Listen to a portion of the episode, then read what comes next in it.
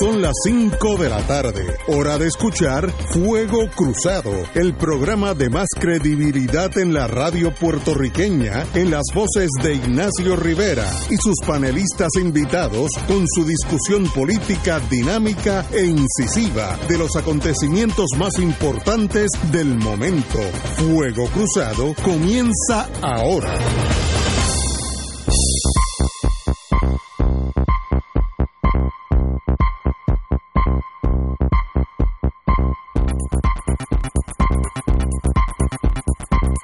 Amigos y amigas de Fuego Cruzado, Crossfire in the English Language, estamos aquí de nuevo.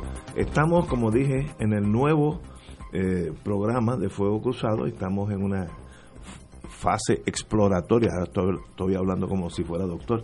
Estamos con nosotros en estos días eh, invitando amigos de todos de alto caballaje.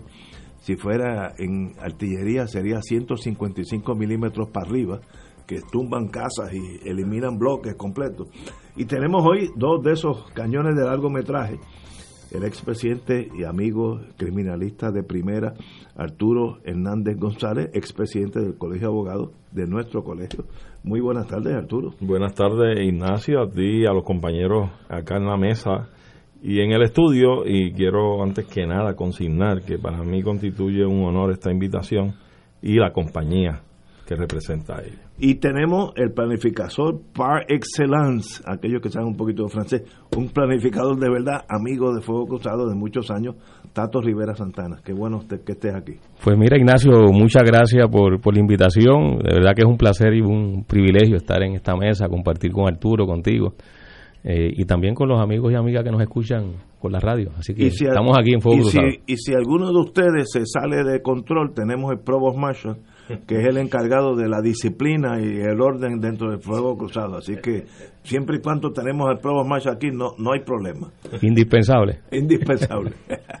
bueno, señores, aquellos, yo nunca he trabajado para el gobierno de Puerto Rico, por tanto, aquí hay varios que han, sí han trabajado, pero de verdad se me hace difícil analizar la noticia de que hubo un, una transferencia fraudulenta de 2.6 millones, eh, pero que ahora está saliendo que hay otras agencias del gobierno que han tenido lo mismo y como que no hubo forma de corregir esa tendencia. Eh, por aquí dice, déjame, eh, la compañía de fomento industrial fue la, la de 2.6, pero también hubo retiro y o, otra agencia donde esto ha sucedido, lo cual demuestra eh, sencillamente una falta de controles internos básicos que sencillamente deja perplejo a uno. Yo hace como cinco años cogí un curso en, para mantenerse al día en la cuestión federal y hubo fue de este tipo de fraude y nos enseñaron casos reales y es casi imposible una vez que el dinero sale de aquí conseguirlo de nuevo eso es casi imposible voy a decir por qué las computadoras hoy en día si yo logro convencer que el sistema de retiro o eh, como se llama esta agencia este retiro fue fomento me transfiera 2.6 millones a una cuenta vamos a decir que la principio es un banco que la gente reconoce, Bank of Toronto, en Canadá. Pero en cuanto llega el dinero allí, allí hay una orden que el Bank of Toronto electrónicamente lo manda al Bank of Tokyo. Mira la distancia que estoy hablando. Estoy hablando de segundos. Y una vez que lo recibe en esa cuenta en Tokio, tiene un, un mandato que lo manda al Banco Español en Panamá. Y de Panamá regresa a Andorra, en la frontera eh, España-Francia, y de Andorra brinca a Bulgaria. Todo en tres minutos. O sea, entonces cada vez que pasa por un banco es una corporación diferente con, ¿sabes? Eh, se hace más difícil el tracking. Así que si ese dinero salió de aquí, ni el FBI ni las Fuerzas Armadas de Estados Unidos va a lograrlo conseguir, porque ahora ya empezaron el cover up ya dicen que nunca salió el dinero de aquí, que el FBI lo salvó. Mire, yo cogí un seminario donde Estados Unidos, agentes federal decían que eso pasa mucho. Y una vez que ese dinero sale del banco donde debe estar, en 3, 4 minutos brinca cinco bancos internacionales de, continentes diferentes. El problema no es el truán que se inventa esa movida. El problema es qué controles tenemos nosotros, y eso es nuestro, esto no es el FBI ni el FDIC, esto es qué controles existen en fomento industrial, eh, ¿cómo se llama? La, turismo, sistema de retiro. ¿Hay algún control eh, que pueda manejar este tipo de cosas cibernéticas? Que sabemos que tú puedes estar en, el, en una montaña allá en Nepal y estar hablándote con el Banco Popular, la cuenta mía. Eso hoy en día es muy posible. ¿El gobierno está al tanto o sencillamente se quedó pensando que era cuando el Banco Popular tenía unas sucursales y era papelito a papelito? Eh, este país está colapsado hasta el sistema bancario moderno. Eh, of course, ahora viene el cover-up clásico de los políticos.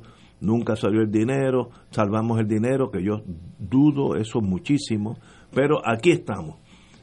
¿Qué se hace con esa realidad cibernética de un mundo moderno y unos sistemas bancarios puertorriqueños, me da la impresión, muy, muy atrasados. Don Arturo, diga usted. Pues mira, Ignacio, lo primero que le salta a uno al pensamiento es cómo es posible que habiendo ocurrido por lo menos el primero de los casos, digamos el primero, si el primer caso apunta a que hubo un defalco por el tumbe cibernético que le dieron, yo creo que eso, el, el sentido más elemental de raciocinio, eh, indica que lo menos que uno puede hacer es, primero, analizar y estudiar qué pasó, por qué pasó y cómo pasó, de manera que uno pueda, como gobierno, una administración elemental de los asuntos públicos, convocar a los peritos, las personas con pericia en estos asuntos cibernéticos, los hackers, hasta donde un hacker te debes de ilustrar, cómo estas cosas ocurren y hacer una convocatoria de todas las agencias que manejan desembolsos de los fondos públicos del país. En Hacienda pasó lo mismo, hace un tiempo atrás. En el Departamento de Hacienda y tuvieron el descaro de pedir una compensación para devolver lo que se habían tumbado de Hacienda eh, eh, de forma electrónica. De manera que si esto ocurre y se repite, hay una deficiencia administrativa porque lo menos que tú tienes que hacer es actuar para crear unos controles que te protejan, ¿verdad? Un protocolo de protección cuando viene, por ejemplo, un comunicado que te dice, eh, tiene que hacerme las transferencias a tal otra cuenta porque esto cambió. Mire, usted no puede darle el ok y mandar la transferencia. Lo primero que tiene que hacer es tener un protocolo que el mínimo sea comuníquese con el jefe de ese departamento en tal agencia para saber si ese correo es correcto o no lo es. Mínimo. Mínimo. Eso es lo mínimo. Requieran esos correos electrónicos algún tipo de firma electrónica que usted pueda validarla y tenerla acá para validarla, ¿verdad? O sea, aquí hay unas cosas que se caen de la mata. Y yo creo que aquí lo menos que apunta este asunto es una negligencia en el cumplimiento del deber por parte de los funcionarios que regentan la cosa pública, porque no es que esto ocurrió ayer o la semana pasada y son 2.6 entre cuatro agencias bajo, bajo el fomento económico, el, el Departamento de Fomento, sino que ya había ocurrido había pasado con Hacienda. Así es que yo creo que la deficiencia es crasa, es grave y pueden estar rayando en la comisión de delitos por precisamente eh, eh, entrar a, considerar verdad la negligencia en el desempeño de su función. Aquí dicen también que en turismo 1.5 millones en turismo 1.5 millones y como decía mi jefe en la General Electric y nadie is in charge. ¿Hay alguien a cargo de este país o esto es un free for all donde cada cual jala por su lado? Eh, es desesperante un país que no tiene dinero para que les roben, se lo están robando. Increíble. Y una vez que sale ese dinero del banco, como dije, en 3, 4 minutos va por cinco bancos mundiales. Eh, así que olvídense de ese dinero. Eh, eso demuestra el atraso nuestro, el colapso gubernamental en todos los sentidos. Tato, me, me, dicen aquí antes que, ¿cuál es tu primer nombre? Porque José, José. José Tato Rivera Santana. Señor. Eh, tengo un segundo nombre que es Esteban, José Esteban Rivera Santana. y nadie te conoce excepto Tato. La mayoría de la gente me conoce por, por Tato Rivera Santana, sí, así es. Ese, ese, ese es el apodo desde niño. Eh, pues mira, aquí surgen muchas cosas y muchos temas que uno tiene que obligatoriamente considerar. Eh, en primer lugar, la noticia surge ayer y luego de esa primera noticia aparecen otras. es decir, que, que de momento sale poco a poco información como la de turismo de 1.5 millones. Creo que hay otra transacción de 63 mil dólares en otra agencia. O sea, aquí aparentemente hay un esquema que ha estado funcionando de saquear fondos públicos a través de este tipo de mecanismos. De, le llaman ataque cibernético, de hacker, eh, como le como le, quieran aplicar el, el, título o el concepto, pero aparentemente hay un esquema eh, que se ha ido repitiendo, ocurrió en el pasado en Hacienda, y entonces lo sorprendente es que los funcionarios responsables de estas agencias no hayan tomado las medidas, no hayan aplicado esa palabra de moda que tanto se utiliza y que la usan principalmente los funcionarios para defenderse, el protocolo. Eh, y, cada vez que hay una situación, no, porque aplicamos el protocolo y o lo vamos a aplicar. Bueno, pues, pues los protocolos no existen y si existen, pues no lo quieren, no los quieren aplicar. Eh, y es eh, además una, una muestra de cómo hay un deterioro acelerado de la conducción de la administración pública en Puerto Rico. Eh, porque este es uno de los casos donde sale a la luz pública un, un desfalco de esta naturaleza, pero sabemos de otros eh, momentos y otras situaciones donde también se, se, ha, se ha logrado o, han logrado eh, eh saquear dinero y, fondos públicos de forma que, que, que las agencias públicas y particularmente quienes las dirigen eh, de alguna manera u otra se han quedado con los brazos cruzados y no han hecho lo que es su responsabilidad como jefes o jefas de agencia eh, de estas distintas dependencias, dependencias públicas. Eh, y yo pienso además que tiene que haber una exigencia de la gente, de la opinión pública, de que se tiene que aplicar de alguna forma con rigor eh, que paguen los responsables, porque en la medida que los funcionarios responsables de las agencias donde ocurren esto eh, no renuncian o no se le aplica y no se le exige que renuncie, pues de alguna manera se está favoreciendo y se está alimentando eh, que continúe ocurriendo estas cosas. Es decir, esta forma de no aplicar el rigor en la pulcritud, en el manejo de las agencias públicas y particularmente del dinero público, pues una, es una impunidad que es inaceptable. Eh, porque abona y facilita y alimenta que se siga reproduciendo. Eh, yo no puedo aceptar que estas cosas pasen eh, porque hay una gente súper brillante que están en estos lugares con esa capacidad de, de pillos extraordinarios, con, una, con un talento brutal que los hay.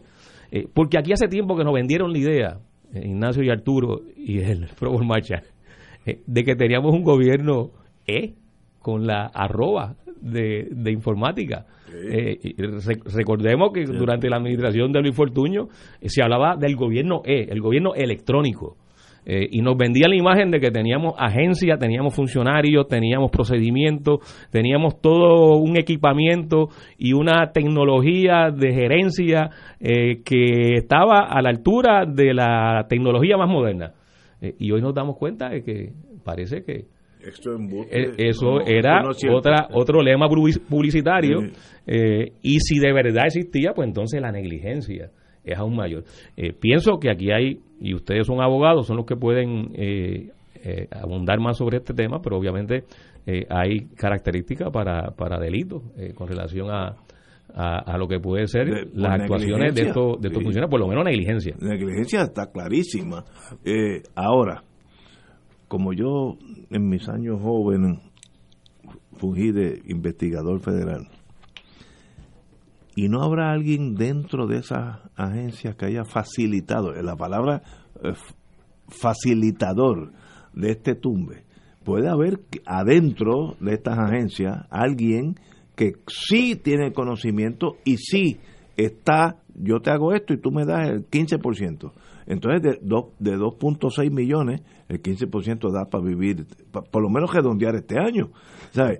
Puede ser un inside job donde gente gente puertorriqueña, vamos a hablar claro, que estén en fomento en la agencia que sea, sean parte de este esquema y lo faciliten, pero Eso es un trabajo de detectives locales, para eso es que está la policía o el FBI, el que sea. Así que la conspiración interna es una posibilidad alta, porque, es más difícil hacerlo totalmente sin cooperación de adentro. Así que puede haber habido, porque alguien apretó la tecla alguien, para, para enviar y aceptar la transferencia o enviar la transferencia de dinero. Esa persona que apretó la tecla. desde antes de eso. ¿Cómo este individuo que entra a someter ese correo electrónico y a solicitar esa transferencia, ¿cómo tiene la, información de llegar y someter ese correo electrónico? ¿A quién, dónde, cómo? Las claves, los passwords, eso no es tan fácil. Así que no me sorprendería mi intuición, si yo fuera detective en este caso, adentro hay gente también envuelta. Esa es mi, mi intuición, me puedo equivocar. Pero es mucho más fácil con alguien que te dé las claves, a alguien, a tú inventarte una clave y llega, tal, aunque hay unas máquinas eh, que buscando buscan las claves, pero es mucho más difícil si alguien te la da. Ahora, como yo soy un, antes de la pausa, como yo soy una persona práctica, yo abrí esta tarde una cuenta personal en Bank of, Bulgaria bajo el nombre de Ignacio Rivera. Cualquier transferencia de dinero, de fomento, turismo, más que bienvenida. y mire, en cuanto choque con el Banco de Bulgaria, ahí mismo me lo manda a París y de París me lo manda a Barcelona y de Barcelona a Sevilla, donde lo quiero usar, utilizar allí. Así que están abiertos a los muchachos de fomento. Recuérdense, Ignacio Rivera, Banco Internacional de Bulgaria. Ahí lo que ustedes deciden. Señores, uno lo dice de chiste, pero es que me puede ser lo que estoy diciendo, puede ser la realidad, que haya gente de adentro eh, haciendo esto. En este colapso gubernamental, nada me sorprendería. La pregunta más elemental para apuntar a donde tú señalas conocida la quiebra de este país a nivel internacional. ¿De dónde sale alguien a pensar que pueden haber unos fonditos de unos milloncitos, para dar un tumbe? Exacto. Bueno, pues recuérdense, Banco Internacional de Bulgaria, Sofía Bulgaria, Ignacio Rivera Enterprises. El que quiere mandar dinero, estoy abierto a sugerencias. Vamos a una pausa, amigos. Fuego Cruzado está contigo en todo Puerto Rico. El KPI Institute y Global Consulting Group le invita al seminario KPI Essentials el 20 de febrero en el Hotel Verdanza. Este curso le ayudará a mejorar el rendimiento de su empresa mediante un desarrollo de las técnicas necesarias para medir el desempeño. Aprenderá a establecer los objetivos y metas, seleccionar los KPI adecuados, diseñar la estructura para recopilar los datos y presentar los resultados de una manera efectiva. Esto le permite tomar decisiones informadas y a tiempo. Para más información puede comunicarse al 7 787-763-2451 o al 787-227-46. Ya estamos celebrando San Valentín en el restaurante y marisquería Reina del Mar. Ven y disfruta del Festival de Pescado, filete de chillo, cartucho, bacalao, merluza, dorado, rodaballo, blaquiva o un delicioso chillo relleno en salsa de champán, además del Festival de Langosta preparada a su gusto. Para los amantes del carrucho, una rica ensalada de carrucho fresco, variedad en carnes exóticas y en nuestro menú diario, serenata de bacalao y cabrito guisado deshuesado. Restaurante y marisquería Reina del Mar. Ambiente elegante con atenciones de primera. El día de San Valentín en horario extendido hasta las 11 de la noche. Recuerda llamar para reservar al 754-9933. Localizado frente al Centro Judicial y Estación Piñero del Tren en Atorrey, 754 9933. Contamos con Ballet Parking. Febrero sabe a Festival de Claridad. Pronto del 20 al 23 de febrero en el estacionamiento del Irán Bison, dedicado al patriota José Enrique Quique Ayoroa Santaliz. La mejor y más completa feria cultural del país. Música, artesanos, exhibiciones, libros, teatro, cine, deportes, gastronomía, charlas y eventos para niños. Te esperamos en el Festival de Claridad del 20 al 23 de febrero. Auspician Medalla, Palo Viejo, Vodka Sky, Palo Red Cooperativa Senogandía, MMM y Radio Paz. Cada sábado de 9 a 11 de la mañana tendrás un encuentro con De Frente con la Verdad, donde se discuten asuntos que tocan de cerca la actualidad en todas sus perspectivas, las historias que afectan a tu diario vivir, estos y otros temas analizados desde el punto de vista evangélico. De Frente con la Verdad, todos los sábados de 9 a 11 de la mañana por Radio Paz 810. Y ahora continúa Fuego Cruzado.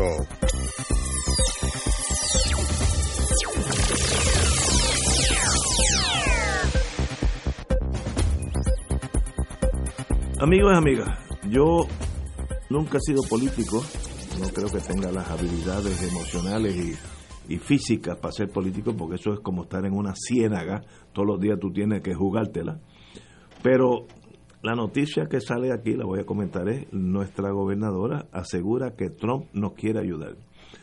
Eh, o sea, como yo emocionalmente soy frágil, lo he hecho a las 5 o las 6 de la mañana que yo me levanto. Eh, entonces dijo, espérate, entonces leo la noticia y es que él le dijo que él quiere a los puertorriqueños y nos quiere ayudar, como si no estuviera en carrera para conseguir votos para noviembre. Yo entiendo a Trump. Señores, no es lo que él diga, es lo que ha hecho. Él ha hecho todo lo posible para un ser humano para detener dinero que ya está aprobado por el Congreso, por las agencias. No, no es que tenga que pasar nueva legislación ya está el dinero. Y él dice, como es el jefe de Estado, jefe de la nación, Tato, aguántate lo del dinero de FEMA por Puerto Rico hasta nuevo aviso. Y, y Tato pues tiene que aguantarlo porque responde al presidente. ¿Cómo alguien con miras a la reelección en noviembre dice que asegura que Trump nos quiere ayudar? ¿Dónde está la señora gobernadora? Yo la entiendo hay elecciones. Así que yo tampoco, como dicen en Sevilla, me he caído de lo alto de un olivo. Tampoco soy demasiado inocente. Pero señores, hay que tener mínimo contacto con la realidad. Mire lo que ha pasado. Ese señor nos desprecia por ser de una raza inferior. Es, son los neonazis. Esa, esa muralla de México también nos incluye a nosotros, para nosotros, para él, nosotros somos igual de mexicanos y no nos quiere allí. ¿Y por qué la gobernadora dice eso que eh, le aseguró que nos iba a ayudar? Pues, entonces yo, gracias a Dios que por las noches cuando llego a casa me doy un coñac con mi esposa y eso me calma porque si no uno se, desespera. A veces quedarse más de uno, pero eso es aparte. Arturo. Pues mira, yo creo que la pregunta que se cae Ignacio es que a qué es que nos quiere ayudar. Exacto. buen, punto. ¿A, qué, ¿A qué nos quiere ayudar a qué? Bueno, yo creo que es otro mal paso de la señora gobernadora como candidata a, unas primarias a las elecciones, porque como tú bien señalas, lo que está de trasfondo ante tu señalamiento crítico es precisamente cómo es posible que esta dama indique que se reunió con Trump o que Trump le dijo en, un encuentro de unos breves segundos, en una cena con un montón, casual, con un montón de gobernadores de los estados y de los territorios, que él quería ayudar a Puerto Rico cuando sabemos el historial, como tú bien señalas, de las manifestaciones públicas de este señor presidente, de sus adláteres en el Senado, que es dominado por su partido republicano, hemos visto como lo último, lo de última cuña es cuando ha frenado una ayuda que la Cámara de Representantes ha aprobado para auxiliar en la reconstrucción tras los sismos en el suroeste de cuatro mil y pico de millones y viene y lo frena y expresamente dice no voy a firmar eso. Y el Senado se encarga de darle igual tratamiento. O sea, ¿cómo, con qué cara usted viene a decir que él le ha dicho a usted que nos quiere ayudar? La pregunta es que nos quiere ayudar a qué. ¿Eh? Porque, y otra cosa que yo quiero dejar claramente establecido, eso de ayuda, yo lo rechazo. Eso de dádiva, también lo rechazo. Puerto Rico por su condición de colonia, por estar padeciendo el coloniaje, que es un delito de lesa humanidad, es un delito contra la humanidad que un país poderoso mantenga subyugado a otro país más débil. Es como usted tener como carcelero un preso en la cárcel. ¿De quién es la responsabilidad de brindarle el alimento, el techo, la comida, la ropa a ese preso? Del carcelero. Es una responsabilidad contraída de esta gente por la condición colonial que tiene este país, a expensa del poder que ellos han estado ejerciendo sobre nuestro país. Así es que no son ayudas, son obligaciones las que ellos tienen económicas con este pueblo de Puerto Rico. Y vamos a poner las cosas en su justa perspectiva. Porque por estar pensando siempre que han sido ayudas y que gracias a esas ayudas estamos donde estamos, si no, no estaríamos en otro lugar, es que tenemos esa mente colonizada y las cosas hay que llamarlas por su nombre. Aquí yo creo que en esta mesa todos estamos conscientes de que somos una colonia, pues vamos a llamar las cosas como son. ¿eh? Ayudas no son. Es una obligación que tienen contraída y la tienen que cumplir. Tenemos que ir a una pausa y regresamos con el compañero Tato, perdón, Rivera eh, Santana. Rivera Santana. Es que en Rivera, hay dos Rivera y eso me confunde. A veces pienso que voy a decir el nombre mío. No, Tato Rivera Santana. Vamos a una pausa. Fuego Cruzado está contigo en todo Puerto Rico. El KPI Institute y Global Consulting Group le invita al seminario KPI Essentials el 20 de febrero en el Hotel Verdanza. Este curso le ayudará a mejorar el rendimiento de su empresa mediante un desarrollo de las técnicas necesarias para medir el desempeño. Aprenderá a establecer los objetivos y metas, seleccionar los KPI adecuados, diseñar la estructura para recopilar los datos y presentar los resultados de una manera efectiva. Esto le permite tomar decisiones informadas y a tiempo. Para más información puede comunicarse al 787-763-2451 o al 787-227-46. Se acerca la temporada de pago de contribución sobre ingresos, el famoso Tax Season. En RJBB and Associates te asesoramos para que al crear tu cuenta IRA tengas la mejor IRA del mercado. Así obtendrás la deducción contributiva que te permite la ley con el instrumento financiero de mejor rendimiento del mercado con garantía de principal. No lo dejes para el 15 de abril. Llámanos para cita y orientación al 787-691-2899 o al 505-1891, proveyendo tranquilidad, transfiriendo tu riesgo. 787-691-2899 o 505-1891. Fuego Cruzado, el programa de más credibilidad en la radio puertorriqueña, es ahora la tribuna abierta de análisis noticioso, con diversas perspectivas que exploran el trasfondo de lo que acontece a diario y cómo nos afecta. Escucha Ignacio Rivera y sus panelistas invitados de lunes a viernes en Fuego Cruzado en transmisión diferida a las 10 de la noche por Oro 92.5 FM. Con nosotros te informas. Estamos contigo en los momentos más importantes de tu vida. Aquí encuentras toda tu música y el entretenimiento que te inspira. Llegamos donde otras tecnologías no pueden llegar. Somos radio. Somos radio. El principal medio de comunicación del mundo. Hoy, 13 de febrero, estamos celebrando el Día Mundial de la Radio. El Día Mundial de la Radio. Otorgado por la UNESCO. Conéctate a la radio.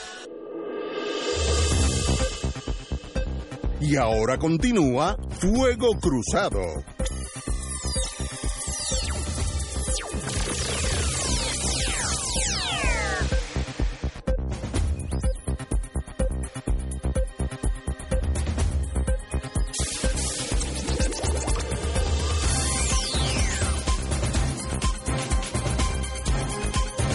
Ajá, back in the US of A, Tato Rivera y Santana, estábamos hablando de la, el- lo que indicó la señora gobernadora, que Trump le aseguró que él, él personalmente quiere ayudarnos en nuestros problemas con la tormenta y con los, con los temblores. Eh, ¿Tu opinión? Pues yo cuando leí esa noticia no lo podía creer, primero porque ella se convierte en una especie de oficial de prensa de, de Donald Trump, eh, de comunicar un- una, una expresión eh, que fue en cuestiones de segundos, en un encuentro fortuito ahí en, en una cena en, en Washington, Eh, pero no deja de demostrar el, el nivel de incoherencia y de actuaciones erráticas eh, de Wanda Vázquez, tanto como gobernadora y ahora como candidata política, porque no pienso que eso le ayude políticamente en lo que son su- sus expectativas y, y su, y su propósito como candidata dentro del Partido Nuevo Progresista. Porque si algún presidente de Estados Unidos ha actuado de forma despreciable contra los puertorriqueños y puertorriqueñas ha sido Donald Trump. Eh, y lo hemos vivido desde el huracán María para acá, cuando luego de su visita en la que lanza papel toalla a los que estaban allí en aquel lugar, que creo que era una iglesia, en Guaynabo, eh, toda la forma en que él se ha, se ha relacionado con las decisiones que ha tomado el Congreso en cuanto a la asignación de fondos para la recuperación es detener esos fondos. Eh, el Congreso ha aprobado miles de millones de dólares, según lo- lo- los estimados que in- incluye la propia Junta de Control Fiscal en sus planes de ajuste, eh, son cerca de 40 mil millones de dólares aprobados en el Congreso como parte de ese paquete de dinero de recuperación como resultado de los daños provocados luego del paso de los huracanes Irma y María. Y el presidente Trump todo lo que ha hecho es evitar que ese dinero se desembolse. Eh, no solo dándole instrucciones, en el caso de HUD, que es el Departamento de Vivienda Federal, de establecer criterios y reglamentaciones más estrictas para el desembolso de ese dinero, sino también las demás agencias del gobierno de Estados Unidos para que el dinero no se desembolse. Y esto además lo ha acompañado, y es lo que resulta hasta risible estos comentarios de la gobernadora, con una acusación constante de parte de Trump al gobierno de Puerto Rico, al gobierno del Partido No Progresista, de que es un gobierno corrupto. Y entonces ella está diciéndole al presidente de Estados Unidos que le está diciendo a ella que ella dirige un gobierno corrupto, que él tiene buenas intenciones y está siendo portavoz de unas supuestas buenas intenciones del presidente Trump, que hasta ahora los hechos demuestran que no solo no las tiene, sino que van en otra dirección, en camino contrario. Eh, se suma además, eh, Ignacio y Arturo, y lo que nos están escuchando, decisiones que se han tomado a nivel del gobierno federal para todavía restringir más la posibilidad de, ese, de esa erogación de fondos.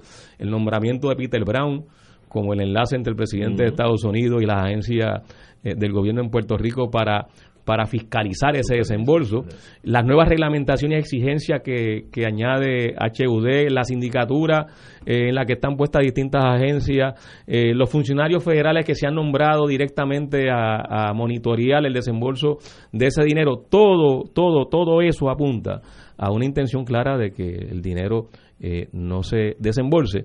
Y entonces la gobernadora dice que, que, el presidente Trump no quiere ayudar. Pues si esa es la ayuda. Pero como yo, yo aprendí en la agencia central que nadie es loco. Hay gente que uno no entiende, pero búscale lo que están diciendo y tienen cierta lógica. ¿Cuál es la lógica de la gobernadora para decir una cosa así? ¿Está mirando a las elecciones en noviembre? Eh, eso es todo. Y, si hay que decir que 2 y 2 es 7, de aquí a la... O, porque yo creo que no lo hace bien, porque todos sabemos que eso es embuste, pero ¿Qué la motiva? Partiendo de la premisa, y, yo estoy seguro que ella no es loca, ella es inteligente, ¿qué la motivó a ella a decir una cosa que todos los que estamos aquí decimos eso es embuste? Pero ¿qué gana? Yo ¿Qué gana con esa declaración? Yo creo que ella está jugando un ¿Qué gana? Exacto, esa es la pregunta. ¿Qué gana? ¿Qué gana? Yo creo que ella está jugando un poco a, a capturar algo que ya se ha demostrado desde verano del 2019, que no es así de fácil de usted tomarle el pelo a la gente si lo que tú quieres proyectar es que tú eres efectiva, que tú tienes acceso al presidente, que tú estás logrando unas cosas de cambio de actitudes del presidente y que por eso tú eres la mejor candidata, yo creo que está totalmente errada, equivocada, porque ese cuento aquí no se lo come nadie, por lo mismo que hemos discutido. O sea, vemos las acciones de este señor hasta antiel, bloqueando cuatro mil y pico de millones de dólares. ¿Cómo? La pregunta es que nos quiere ayudar a qué, señora gobernadora, ¿a qué nos quiere ayudar? Mi, mi hija me mandó una vez, yo tengo una hija que vive en New Hampshire, me mandó una copia de un programa donde salió Trump y dijo que bajo la bandera americana no había jurisdicción más corrupta que Puerto Rico. Eso lo dijo en prime time a todos los Estados Unidos. Y ese es el señor que nos quiere ahora, según la gobernadora. No entiendo cuál es lo que la motivó a decir una cosa así. Ella piensa que ganará eso ganará su posición para las primarias, no sé, pero yo estoy perdido, yo no creo que gane nada, pero algo la motivó porque ella es inteligente. ¿Qué está buscando? ¿Congraciarse con Trump? No sé, no, no, estoy perdido.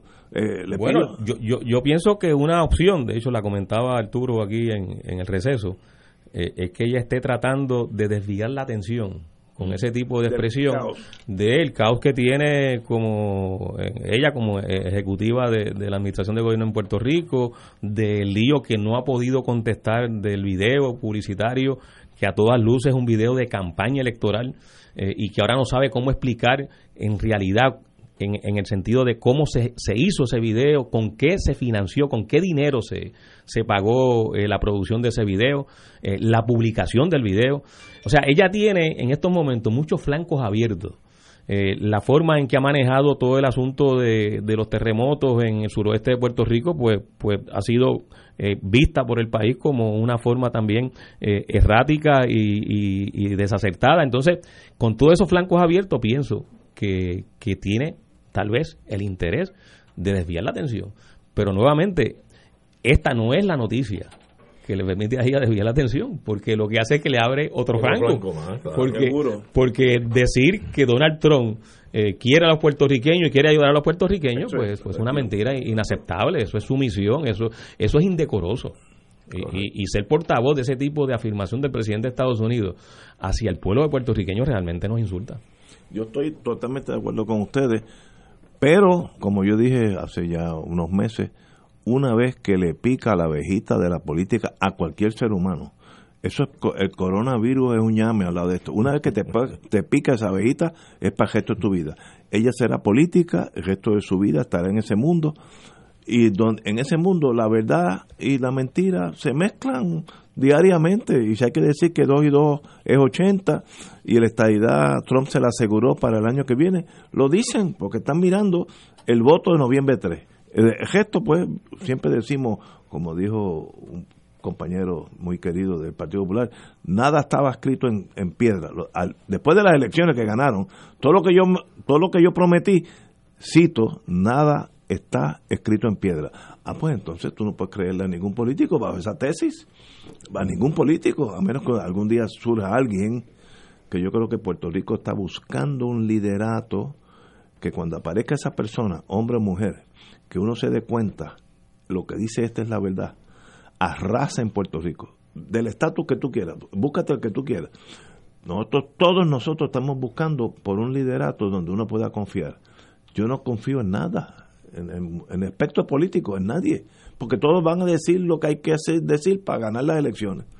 Y, y por qué no echamos para atrás a los Gandhi? Mire, vamos por aquí, lleno de macanazos y de sangre y de muertos, India va a ser independiente. Eh, y sufrieron mucha gente, murieron decenas de miles de hindúes y, fueron, pero la gente sabía que lo que apuntaba Gandhi, pero de esos hay pocos en la, historia de la humanidad.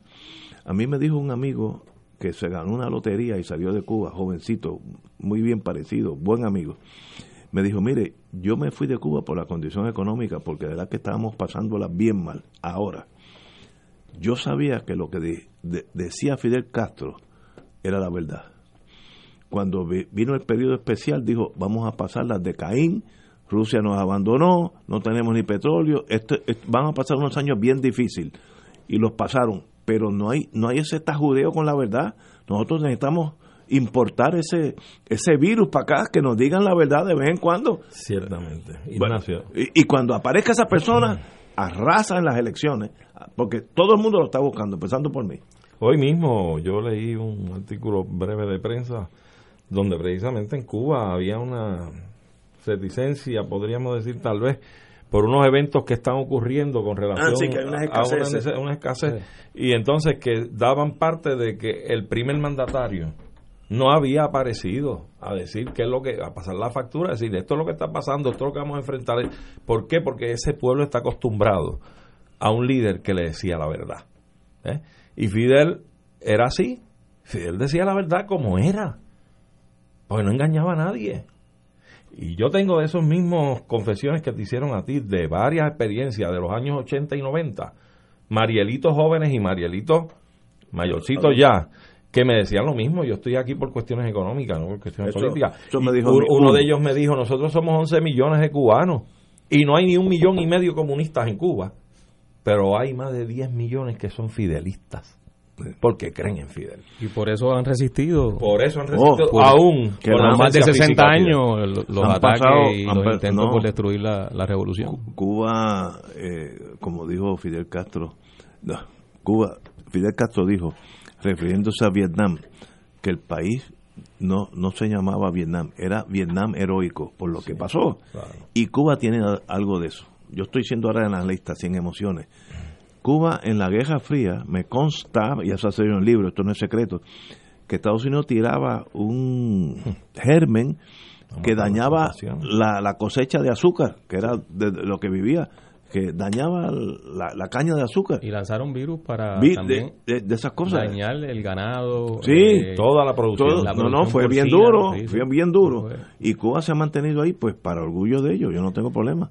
Ahora, hay que copiarse lo que me dijo este amigo, que lo quiero mucho, cuando Fidel habla, usted sabe que va a decir la verdad. Oye, ¿por qué no nos copiamos eso?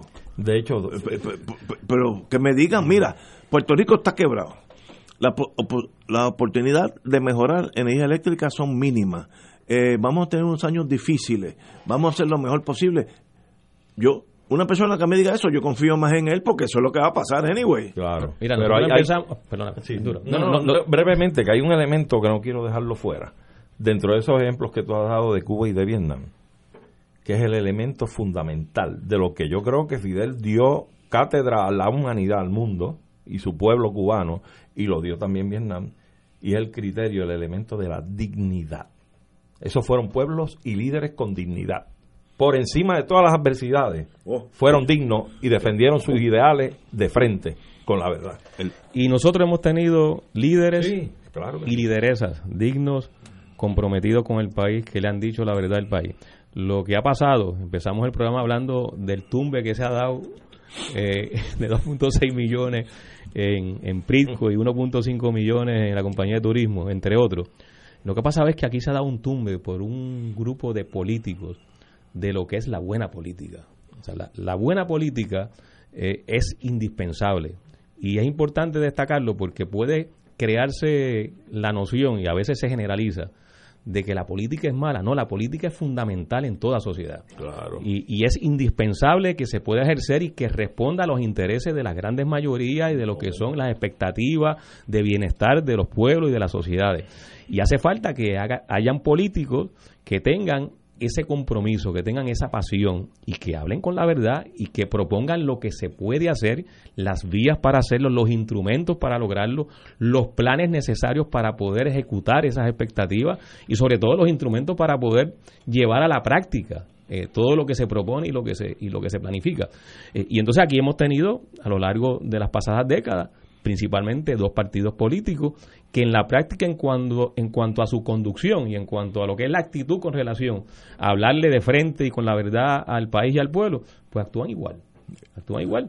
Luis Fortuño prometió que no iba a despedir a nadie. ¿Se acuerdan de esa campaña de Luis Fortuño en las elecciones del 2008? Que al único, de hecho, la frase era: al único que voy a despedir es Aníbal Acevedo. Sí, me acuerdo. ¿Eh? Y tan pronto ganó vino la ley 7, y la propuesta que ocurrió de despedir a más de 30 mil empleados públicos.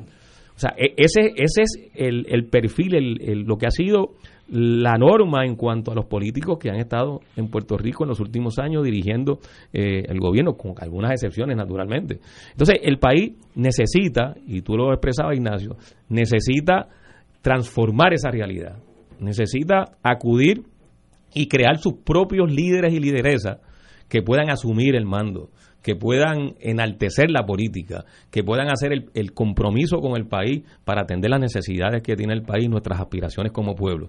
Eh, y esos políticos están en Puerto Rico, los tenemos. Hace falta que incursionen, hace falta que se articulen, hace falta que se presenten. Y el país es importante que los vea, los identifique y los apoye. Y no se da necesariamente en el plano electoral este proceso de adecentar la política, de nosotros como país y como pueblo tomar la política correctamente, se da en el proceso electoral, pero también fuera del proceso electoral. De hecho, fuera del proceso electoral es que puede generar la presión necesaria para que no se desvirtúe en el proceso electoral el proceso político, que es lo que ha venido pasando. Así que hay, hay unas dimensiones de este tema y de esta realidad que es importante que, las asumamos como pueblo y como, y como país eh, y que empecemos conscientemente a trabajar en esa dirección porque el talento lo tenemos, la gente la tenemos. Aquí hay mucha gente haciendo cosas buenas diariamente, todos los días en Puerto Rico.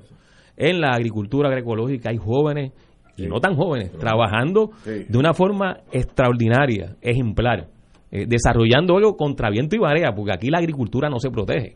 De hecho, hace dos semanas hubo una decisión del, Tribunal Federal eh, prohibiendo al Departamento de Agricultura proteger la semilla del café local.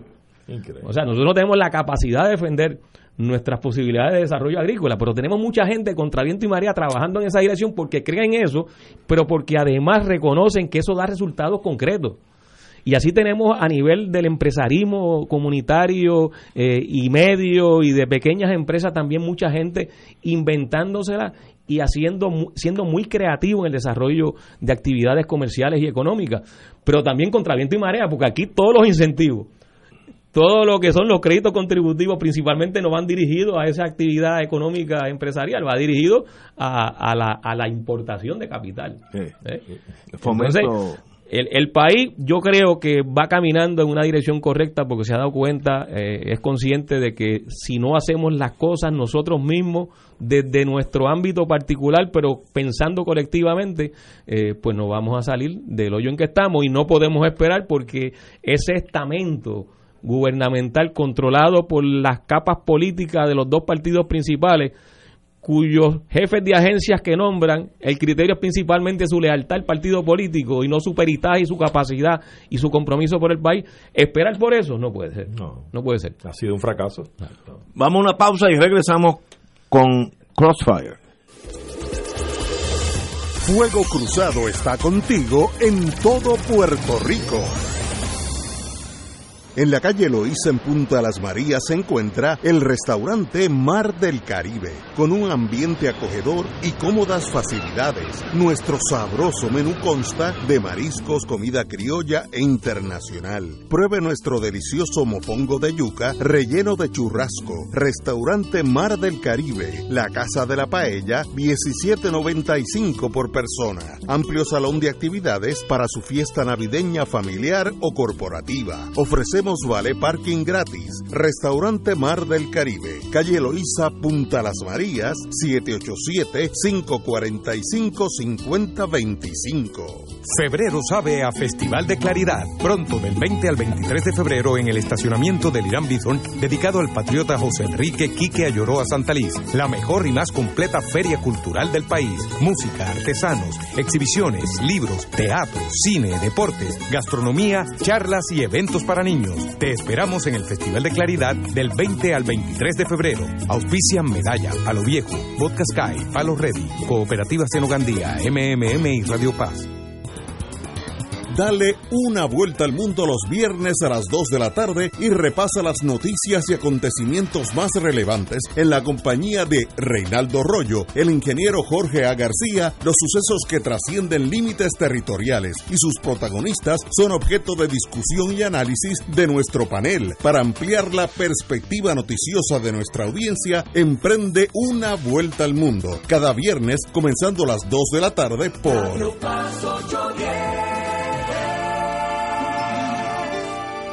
fanático del deporte, la mejor información y el mejor análisis lo escuchas los sábados a las 2 de la tarde por Impacto Deportivo con Javier Sabat y el más completo elenco en deportes por Radio Paz 810 AM y en las redes sociales Facebook, Impacto Deportivo, Radio PR, Twitter e Instagram, Impacto underscore Deport juntos, impactando el deporte nacional.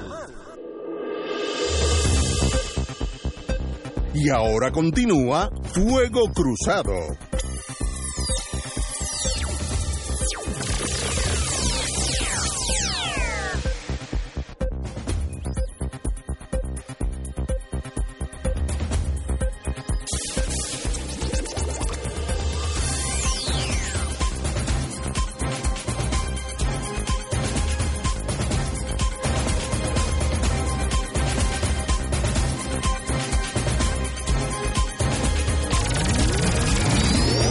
Amigos y amigas, a fuego cruzado. Bueno, eh, hay un zarpa afuera entre quién sabía que eh, el destituido Carlos Acevedo, ex comisionado del negociado de manejo de emergencia, Carlos Acevedo, reveló ayer eh, en la Cámara de Representantes que fue degradado de su cargo al comenzar la emergencia de los terremotos y que quien tomaba las determinaciones era el designado secretario y tengo que admitir mis limitaciones, y amigo mío, Hermes Román, capitán Román. Por su parte, Román había declarado el 30 de enero a la comisión especial que investiga la respuesta del gobierno que la ejecución operacional le correspondía a Acevedo, hasta que fue despedido el 17 de enero. Acevedo testificó a puerta cerrada ayer eh, eh, y, hay, obviamente hay un choque de dos versiones irreconciliables. Eh, el señor Acevedo, Carlos Acevedo, dice que Elmer Román era que, estamos hablando del almacén ese escondido y otros que ahora están apareciendo, y Román dice que era Acevedo y Acevedo dice que es Román. ¿Qué importancia tiene? Pues mire, demostramos también ineficacia, ineficiencia. Lo importante es que hubiera llegado eso, no importa quién lo hubiera llevado. Eh, esos esos eh, víveres que estaban allí que hubieran llegado a la gente afectada. No llegaron hasta que un ciudadano privado fue el que abrió la, la puerta, aquello, eh, eh, destapó ese... Y ahora los políticos, en este caso dos miembros del gobierno, se están diciendo, no, no era yo, eras tú. No, no, no eras tú, era yo. Esta vez, el juego clásico. ¿Cómo se corre un país con ese tipo de eh, recriminación unos a otros, compañeros? Pues mira, este Ignacio, lo primero que me salta a mí a la vista es que hay un problemita que tienen uno de los dos, le va a caer el problema, y es que eso, esas declaraciones son bajo juramento. Alguien está mintiendo ¿Uno de los dos? Porque es imposible que los dos tengan razón. Así que ya pues tienes ahí la punta del perjurio, muy probablemente contra uno de ellos. Si es que, si es que se, se digna aquí en algún momento como consecuencia de esa investigación, pues tomar acción y hacer algo para que no quede impune eh, que aún bajo juramento se mienta a una comisión legislativa. Ahora bien, llama la atención lo siguiente en este asunto tanto Román como el otro caballero, pero sobre todo, si mal no recuerdo de la lectura del parte de prensa, Román detalla que este era un almacén secundario, que este almacén estuvo activo, que allí se llegó a entrar y a sacar víveres y pertrechos para repartir, etcétera, etcétera, etcétera. Eso para mí abre la lupa a profundizar aún más la investigación porque si eso era así como él lo señala bajo juramento en esa comisión, entonces hay que preguntarse, ¿quién fue a sacar esos víveres y esos pertrechos, a llevarlos a dónde, los entregó a quién, cuando tienes un pueblo allí que estaba carente, que no tenía eso y que tuvieron que optar por descubrir dónde era el almacén y abrir la puerta y repartirse las cosas. O sea, aquí hay algo que puede que esté también envuelto el elemento político de hacer política con esta necesidad, con estas cosas. Que sería un crimen. Que es un crimen, grave, grave. Dice también este señor que se reunió en un momento dado, hubo una reunión con todos los alcaldes afectados de la zona y jefes de agencia. Y si es así, pues estos alcaldes pues se supone que supieran de este almacén también y que hubiesen hecho diligencias para hacer exigencias sobre que se pusiera a disposición de cubrir las necesidades apremiantes que tenía la gente allí. Así es que hay muchas cosas aquí que hay que investigar, que hay que ampliar la investigación y profundizar, porque no creo que sea tan sencilla la cosa como que despedía a Elmer porque no hizo lo que tenía que hacer. Ahora Elmer dijo que quien tenía que hacerlo era el otro, que no era él, porque a él lo degradaron. Yo creo que esto pique y se extiende. Esto va más allá creo que hay que profundizar en estas áreas como en otras más y creo que la cosa puede ser muy seria, de consecuencias funestas. Lo que hay que pensar es si en manos de la legislatura esa investigación pueda llegar a los extremos que tiene que llegar. Totalmente lo dudo, eh, pero, tal vez ese, es ese es el problema. Mira, yo eh, pienso que desde un principio este tema del almacén generó una cadena de mentiras que no se ha detenido y que ahora en estas vistas en, en la legislatura pues sale a flote eh, las declaraciones de estos dos funcionarios, Acevedo y, Elmer Román. Eh, pero la gobernadora mintió al principio cuando dijo que no sabía del almacén y ahora estos funcionarios están diciendo no, si todo el mundo sabía del almacén.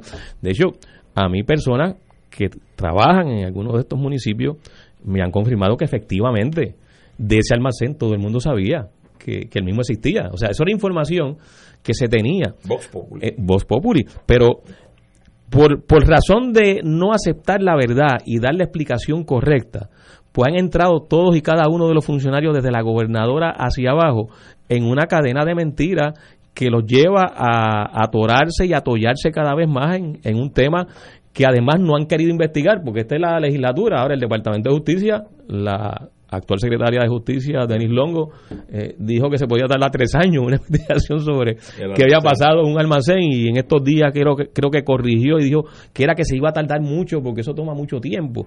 Eh, también errática en, su, en sus expresiones con relación a algo que no debe ser muy complicado. Primero, decir la verdad y segundo, hacer la investigación que puede establecer exactamente qué fue lo que pasó, quiénes son los responsables para adjudicar. Entonces, la culpa que haya que adjudicar, si, si es que efectivamente eh, se cometieron negligencias, como a todas luces sí eh, ocurrieron en, este proceso.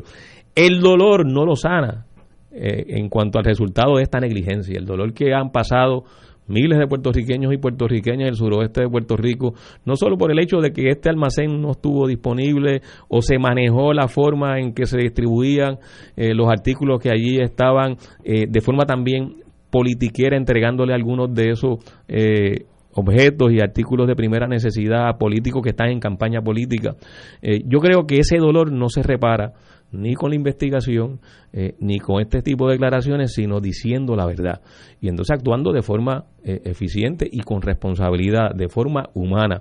Todavía eso no se ve en la manera en que esta administración de gobierno está manejando eh, esta situación. Todavía no se ve una actuación, una forma de atender de forma humana lo que eh, en estos momentos están pasando y sufriendo eh, miles de nuestra gente en, esos pueblos del, suroeste de Puerto Rico, que dicho sea de paso, afortunadamente ha bajado un poco la intensidad de, los temblores pero las mismas proyecciones y análisis y, y estimados que se hacen por las agencias expertas en el tema sísmico nos apuntan que, que esto puede nuevamente activarse. O sea, sobre este asunto de los temblores y los terremotos, eh, no hay certeza eh, absoluta eh, de que pueda ocurrir nuevamente algún, algún tipo de, de enjambre adicional de temblores en esa zona. Que llevamos miles de años temblando el Caribe, que es una zona volcánica, así que va a haber terremotos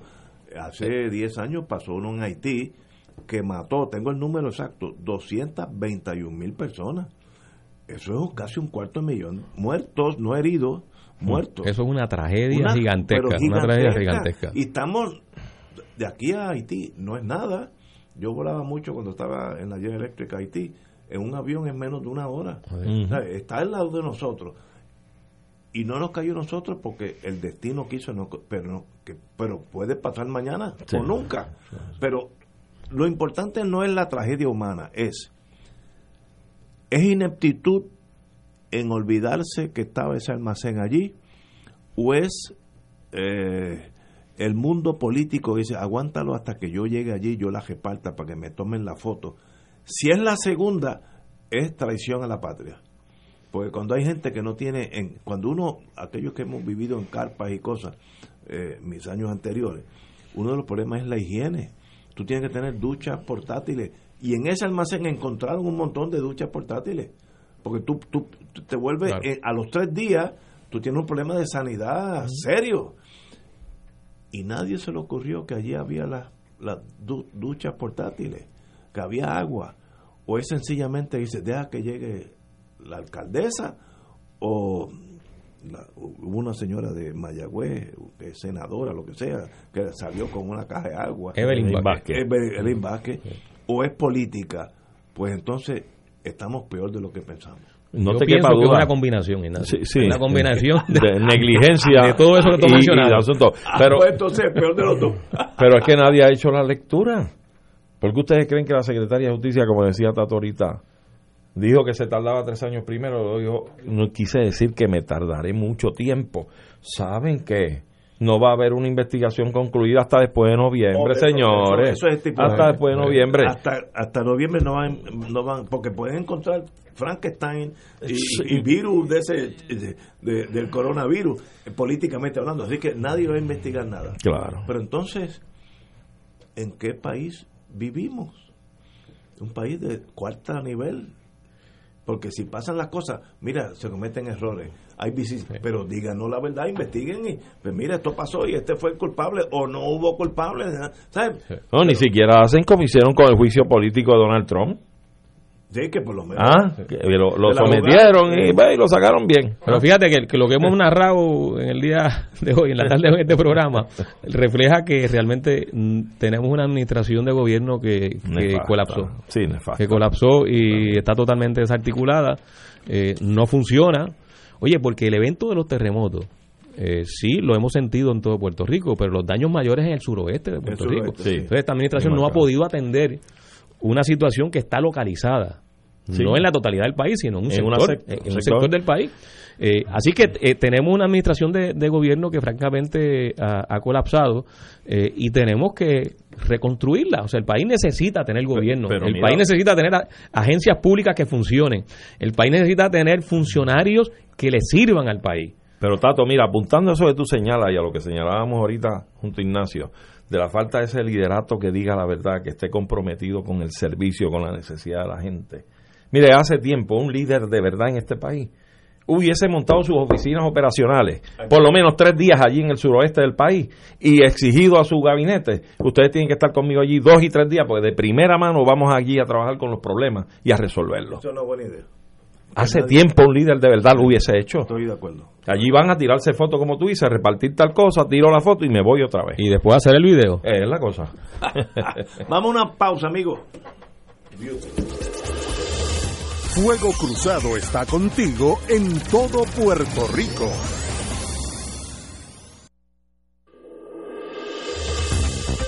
Aquí la llama se enciende cada tarde a las 5 porque escuchas Radio Paz 810 AM, WKBM San Juan y retransmite en diferido WOROFM Corozal San Juan, la Casa de Fuego Cruzado, el programa de más credibilidad en la radio puertorriqueña.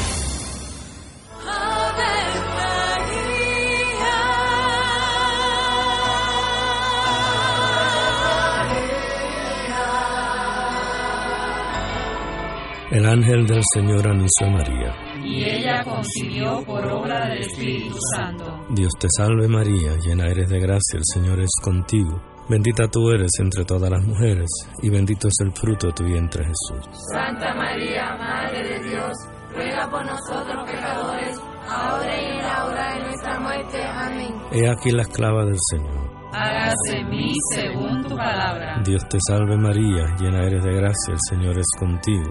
Bendita tú eres entre todas las mujeres, y bendito es el fruto de tu vientre Jesús. Santa María, Madre de Dios, ruega por nosotros pecadores, ahora y en la hora de nuestra muerte. Amén. Y el Verbo se hizo carne. Y habitó entre nosotros. Dios te salve María, llena eres de gracia, el Señor es contigo.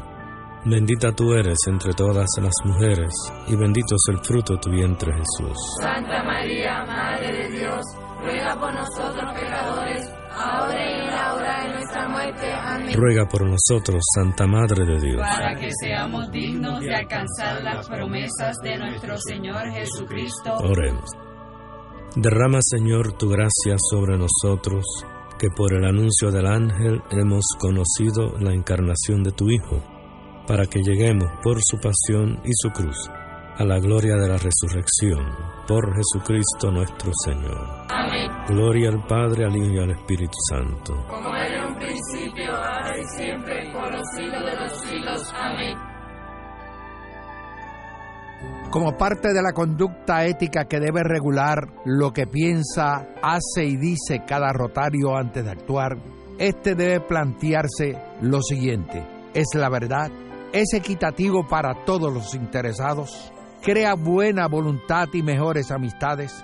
¿Es beneficioso para todos los interesados? Esta es la prueba cuádruple. Mensaje del Club Rotario de Río Piedras. Y ahora continúa Fuego Cruzado.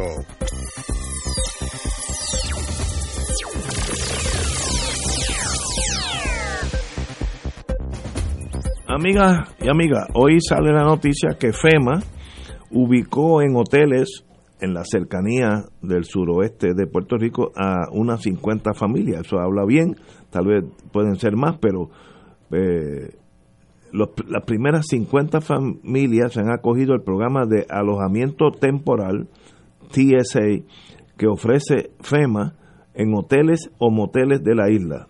a petición del gobierno de Puerto Rico, el programa fue activado para esta semana en para residentes de los seis municipios, Guánica, Guayanilla, Peñuela, Ponce, San Germán y Yauco, eh, que sean elegibles. Así que tenemos la burocracia, aunque es lenta, pero está llegando.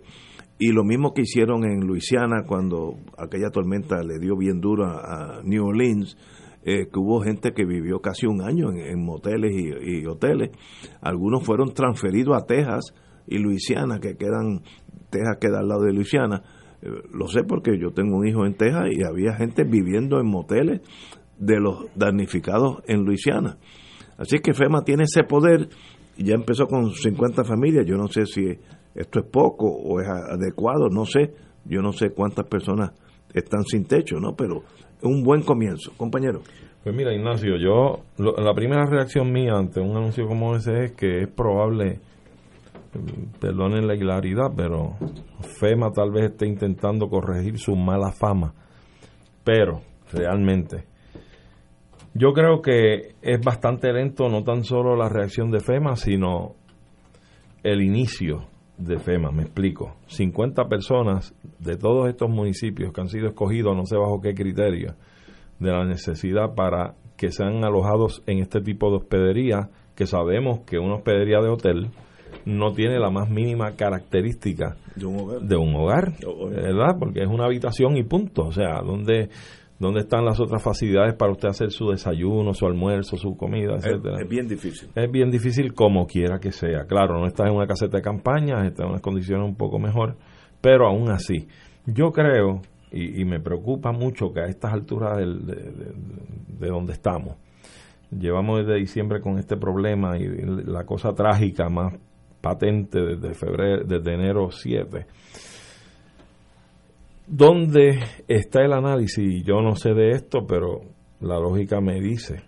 ¿Dónde está el análisis para saber si las personas de estas jurisdicciones en el suroeste, la mejor forma de remediar tentativamente y tal vez con un poco de prolongación sea la reconstrucción de esa infraestructura residencial a base de maderas, no de cemento? casas que atiendan más el factor del trópico y el Caribe. ¿Por qué? Porque hemos visto que probablemente una casa de madera no sucumbe tan fácilmente. Aguanta muchísimo. A los temblores, claro, tiene el problema de su fragilidad ante los huracanes. Exacto. Pero esos son otros asuntos que se pueden resolver porque depende de la estructura, cómo se ancle y se fabrica y demás, pudieran ser más resistentes que muchas otras. Pero ese análisis de cómo empezar a paliar el problema este, de la relocalización de estas personas, porque no es cuestión de que si eh, por ahí pasa eh, una falla geológica eh, en ese sector, que tengas que sacar porque entonces vas a despoblar esta, esta, zona y hay gente que no se va a querer ir, naturalmente no se va a querer ir de allí. Este, y hay que buscar ese tipo de análisis. Yo creo que una de las cosas que el, que, el gobierno ha debido hacer, y en la campaña que estuvimos en el 12 yo lo planteaba mucho, era que el gobierno tiene que hacer el acercamiento adecuado, olvidarse de estar bregando con contratos, con tantas empresas privadas, etcétera. Usted agenciese la asesoría técnica y de experiencia, de expertise de los colegios profesionales del país. Usted tiene que hacer un junte aquí para el servicio público los colegios profesionales del país, que tienen que ser los arquitectos, los ingenieros, los geólogos, los, los, los, que, los, profesores universitarios. Tiene que hacer un junte de profesionales que atiendan estas necesidades de cara al futuro. Y eso todavía no veo el inicio de ese asunto. Estamos todavía tratando de remediar lo que pasó con las necesidades imperiosas inminentes, las, las más inmediatas, mejor dicho. Pero esa, esa reestructuración de la comunidad, de esos sectores, de esos pueblos, de esos municipios, todavía no veo que haya un inicio para comenzar a trabajar en esa dirección. Eso a mí me preocupa, yo creo que eso hay que hacerlo, que se debió haber iniciado ya. Eh, y, no sé si ha habido alguna iniciativa en esa dirección que yo desconozca, pero no me he enterado. Yo creo que eso es sumamente importante porque es lo que incluso le puede empezar a dar en términos emocionales, psicológicos, a nuestros compatriotas de esta región un poco más de tranquilidad y sosiego, pensando que se va a trabajar en un futuro un poco más estable para ellos en su zona, en su pueblo, en su comunidad. Compañero. Sí, a mí esa noticia lo que me provocó inicialmente es eh, tampoco y tan tarde. O sea, a, a un mes, a más de un mes, sí, a más de un mes de haberse iniciado eh, los temblores que empezaron el 28 de diciembre del año pasado y continúan todavía eh, al día de hoy, FEMA solo ha logrado localizar 50 familias en hoteles y moteles, cuando estamos hablando, según lo- los datos que, que salieron recientemente, de más de 4.000 personas que están viviendo fuera de sus casas fuera de su casa. Así que me- parece una, una cifra eh, enormemente pequeña eh, para una agencia que tiene tanta capacidad económica y tanto dinero para poder precisamente atender en situaciones de emergencia, y para eso es FEMA, eh, lo que son las necesidades de la, de la gente. Pero a mí también esto me, me dice que nosotros tenemos que ir pensando en no depender de FEMA. O sea, y, y un poco refleja esta noticia de FEMA también la incapacidad de la administración de gobierno para poder llenar los huecos que agencias como FEMA no puede lle- lle- llenar, ya sea porque no, no, no está dentro de su ámbito o porque su lentitud y su burocracia eh, no lo permite.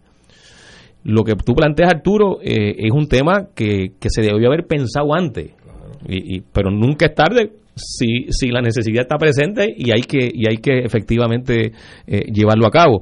Esa, esa planificación de atender situaciones de emergencia, ya sea provocada por huracanes o provocada por temblores, eh, esa planificación debe existir siempre. De hecho, se supone que haya existido y tengo entendido que algo existe, porque aquí se hacían simulacros de temblores, simulacros de huracanes, se han hecho simulacros de distintas cosas que se hacen por las agencias porque lo tienen que hacer, de hecho tienen fondos para hacer esos simulacros, porque es parte de lo que eh, incluye un, un- un proceso de planificación para que las agencias que se dedican a atender las emergencias puedan responder adecuadamente.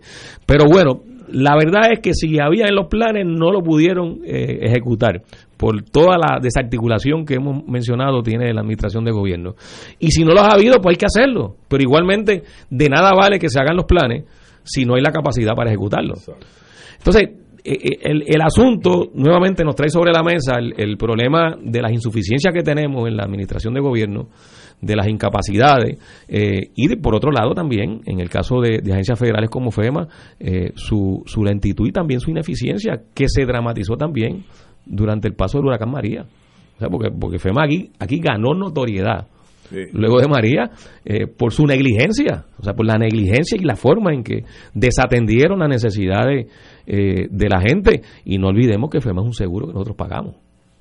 O sea, que, que es una que es una responsabilidad. Eh, no es una dádiva, no es una ayuda lo que lo que se le, se le exige a FEMA y lo que tiene que hacer FEMA. Eh, para eso se paga, para eso paga el gobierno de Puerto Rico. En el caso de Puerto Rico es el gobierno el que paga eh, el seguro de FEMA. Eh, pero en las situaciones más apremiantes, que son las más recientes, eh, que han surgido y donde se supone que se dramatice la efectividad o la responsabilidad de FEMA, pues se ha colgado.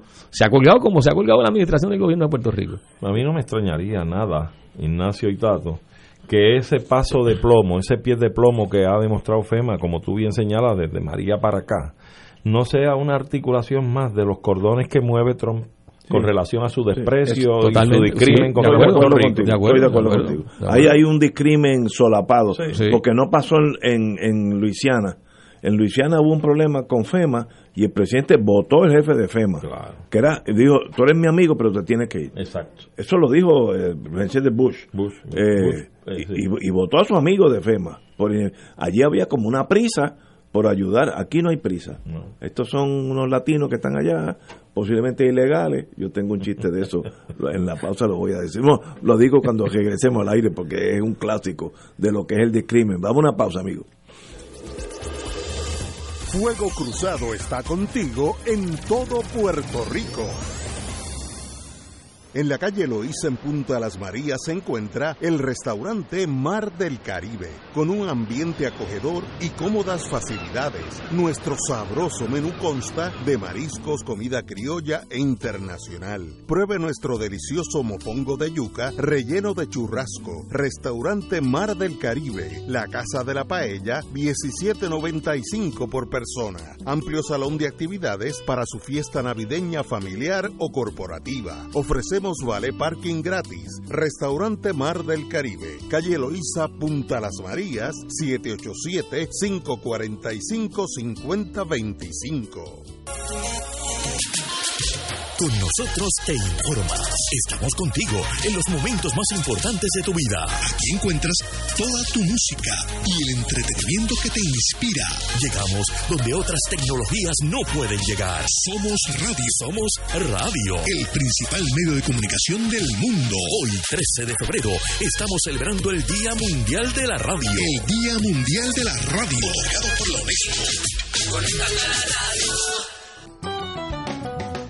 Escucha los sábados a las 5 de la tarde para servirte un programa del Colegio de Profesionales del Trabajo Social de Puerto Rico con los temas de interés a la comunidad. Recuerda, los sábados a las 5 de la tarde para servirte por Radio Paz 810. 2.6 millones de autos en Puerto Rico. Algunos de ellos con desperfectos.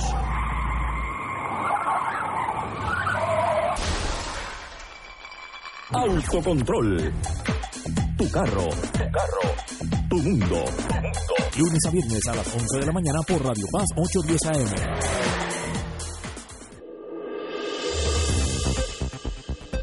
Y ahora continúa Fuego Cruzado.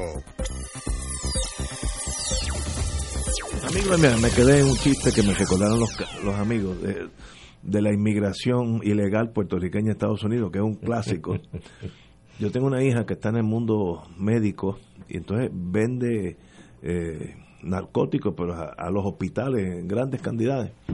Y una vez ella vive en New Hampshire, bajó abajo a la frontera con Massachusetts, Nashua, eh, y entonces estacionó en el parking del hospital y al frente había una barrita y ella que es puertorriqueña oyó a algunos amigos, unos mozalbetes jóvenes, eh, hablando puertorriqueño y no le hizo caso y cuando sale del, hospital eh, se da cuenta que le abrieron el baúl y como ella tenía narcóticos, ella tiene que llamar la policía y hacer una querella formal. Llegó la State Police de New Hampshire y dijeron, mira, esto es un caso grande porque hay muchas drogas envueltas, vamos a la estación de policía para que hable con el teniente, que era un de esos irlandeses clásicos.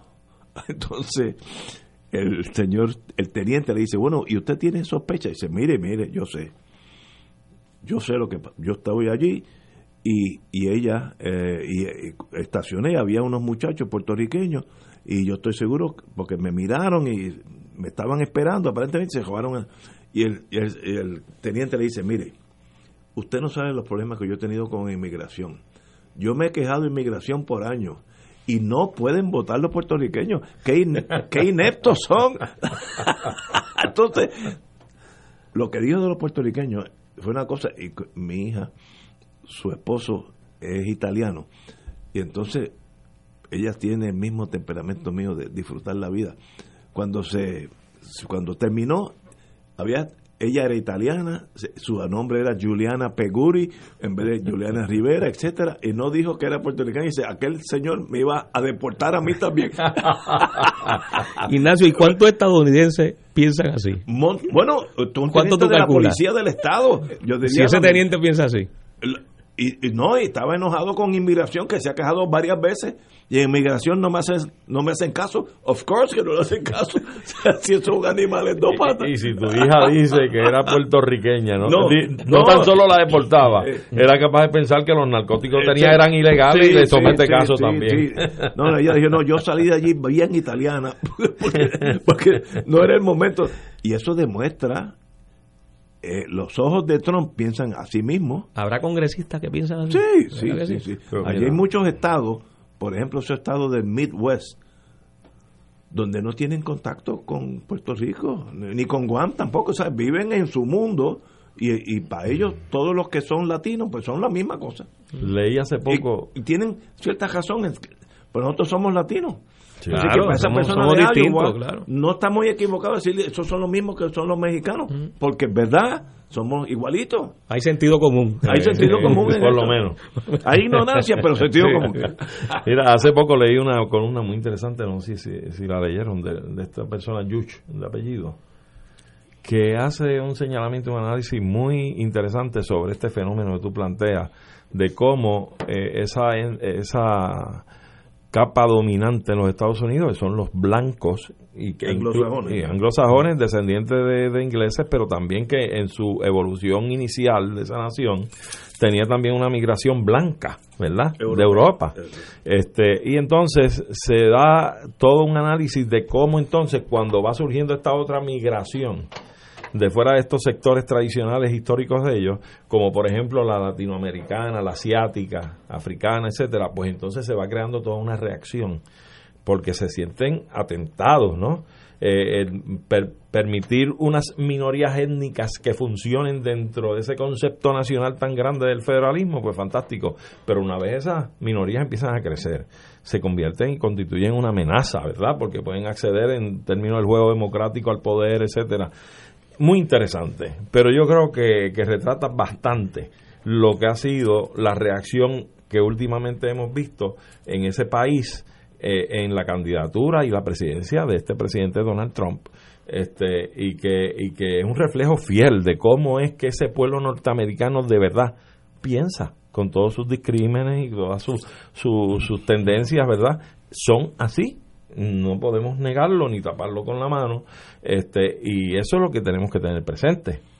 En, eh, cuanto a mi amigo aquí a mi derecha y yo a su izquierda, lo único que yo le pregunto es que si quisiera asociarse con esa gente todavía. Pero no hay duda. No, pues yo, yo, yo, ahí, uso la palabra de corregir. Yo soy boricua aunque hubiera nacido en la luz. Muy bien, vamos ganando ya algo contigo. Yo, siempre lo he dicho, desde ahora. Siempre, yo soy de puertorriqueño y si el destino lo quiere, moriré aquí porque yo no me siento en ningún sitio en mi casa excepto aquí. Y yo he vivido en Europa, en Italia, que es lo más, un país lo más bonito, etcétera, pero este es el mejor de todos. Para mí, porque soy puertorriqueño, si, fuera italiano, pues sería Italia. Es lo mismo. Pero yo estoy claro quién yo soy. Ah, que quiero la cuestión política, eso es otra cosa. Pero quién yo soy, estoy claro. Y yo tengo más en común con los mexicanos que cruzan la frontera que con alguien que venga de, New Haven, Connecticut, se llama Smith. Porque es que si no, la enajenación, entonces hay algunos puertorriqueños los hay. que brincaron, se fueron por encima de los gandules. y son, la mentalidad colonial eh, es creativa. y, se imaginan cosas que no son. Ahora, sobre eso, Ignacio, a mí se me viene a la mente eh, Arturo planteaba lo de Donald Trump. Donald Trump obviamente eh, es el, el exponente más crudo y, burdo, ¿verdad? del desprecio y el rechazo a, nosotros como, como pueblo puertorriqueño, porque además no ve como latinoamericano. Pero yo recuerdo las declaraciones de George Bush hijo cuando hizo aquella expresión en una conferencia de prensa en Noruega, eh, refiriéndose al tema de Vieques y a la necesidad de que Estados Unidos terminara la presencia eh, de la Marina en Vieques y como se refirió a nosotros fue aquellos vecinos no nos quieren. O sea, no, no se refirió. Sí, esa fue, esa fue la frase en Suecia. En Suecia. Eh, nos tenemos que ir de Vieques porque nuestros vecinos no nos quieren. O sea, no dijo nuestros conciudadanos, no dijo la gente de norteamericana que no, no, nuestros vecinos. O sea, que nos consideró como nos ha considerado el resto de ese liderato eh, político estadounidense, distinto, porque efectivamente somos distintos. Y no aprovechamos la oportunidad para exigirle, pues váyanse de verdad y vamos a pactar lo que podamos pactar de igual a igual. Pero es que, es que hay, un, hay un sector estadista que no quiere que eso sea así. no, se, no se atreven a tirar esos dominó en la mesa porque te, te, puede salir el doble seis y decir, bueno, ya que estamos pactando, sigan por ahí para abajo. bueno, bueno, tenemos que ir a una pausa. Vamos a una pausa, amigos, y regresamos with Crossfire. Fuego Cruzado está contigo en todo Puerto Rico. Existen instrumentos financieros que generan ganancias de los mercados bursátiles con garantía de principal invertido. Las anualidades indexadas brindan excelentes rendimientos y garantías de inversión superando los instrumentos tradicionales de ahorro. Para orientación y citas, llama a los expertos en seguros y anualidades de RJBB and Associates al 787-691-2899 o al 787-505-1891 809-226-9191. Proveyendo tranquilidad, transfiriendo tu riesgo. Recuerda 787-691-2899 o 505-1891. Febrero sabe a Festival de Claridad. Pronto, del 20 al 23 de febrero, en el estacionamiento del Irán Bithorn, dedicado al patriota José Enrique Quique Ayoroa Santaliz. La mejor y más completa feria cultural del país. Música, artesanos, exhibiciones, libros, teatro, cine, deportes, gastronomía, charlas y eventos para niños. Te esperamos en el Festival de Claridad del 20 al 23 de febrero. Auspician Medalla, Palo Viejo, Vodka Sky, Palo Ready, Cooperativa Senogandía, MMM y Radio Paz. Fuego Cruzado, el programa de más credibilidad en la radio puertorriqueña, es ahora la tribuna abierta de análisis noticioso, con diversas perspectivas que exploran el trasfondo de lo que acontece a diario y cómo nos afecta. Escucha Ignacio Rivera y sus panelistas invitados de lunes a viernes en Fuego Cruzado en transmisión diferida a las 10 de la noche por Oro 92.5 FM. Dale una vuelta al mundo los viernes a las 2 de la tarde y repasa las noticias y acontecimientos más relevantes en la compañía de Reinaldo Rollo, el ingeniero Jorge A. García, los sucesos que trascienden límites territoriales y sus protagonistas son objeto de discusión y análisis de nuestro panel. Para ampliar la perspectiva noticiosa de nuestra audiencia, emprende una vuelta al mundo cada viernes comenzando a las 2 de la tarde por...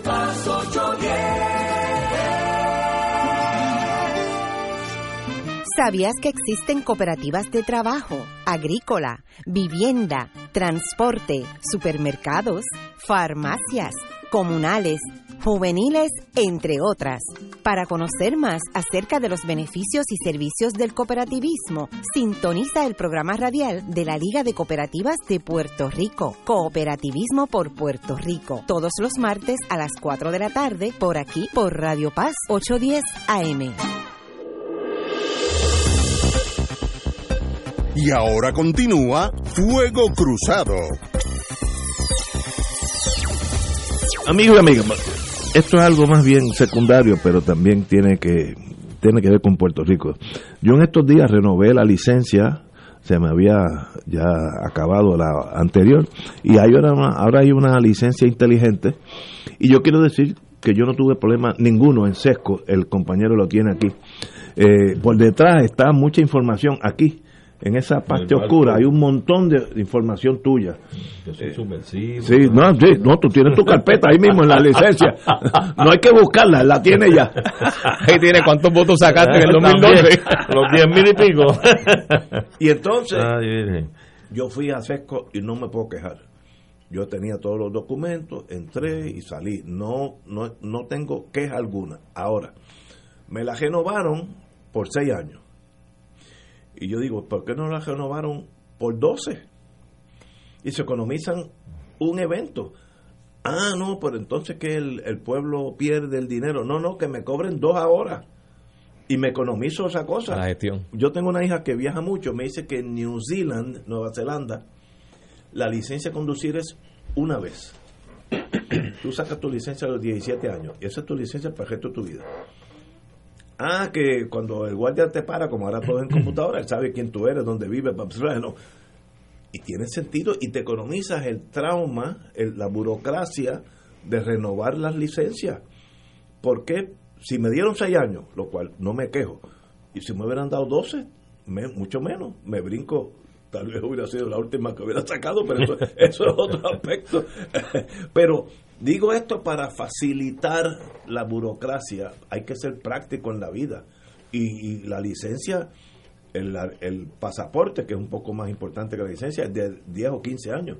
Yo tengo uno que hace años y todavía me quedan como 5 o 6 años 10 más. años, creo que. 10, 10 creo que son 10. sí, sí. Pues mire bien, porque te economizas el trauma de tener que ir a un médico, el affidavit de la, eh, los papeles, que dónde vivo, que pa, pa, pa, pa.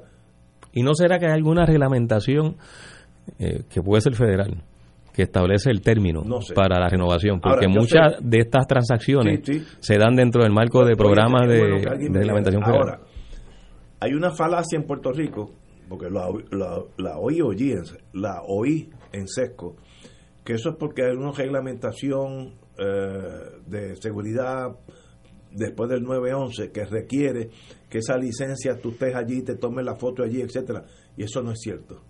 Yo tengo una hija en New Hampshire, otra, otro en Massachusetts, otra en Maryland y otro en Texas, y todos las renuevan por computadoras desde su casa.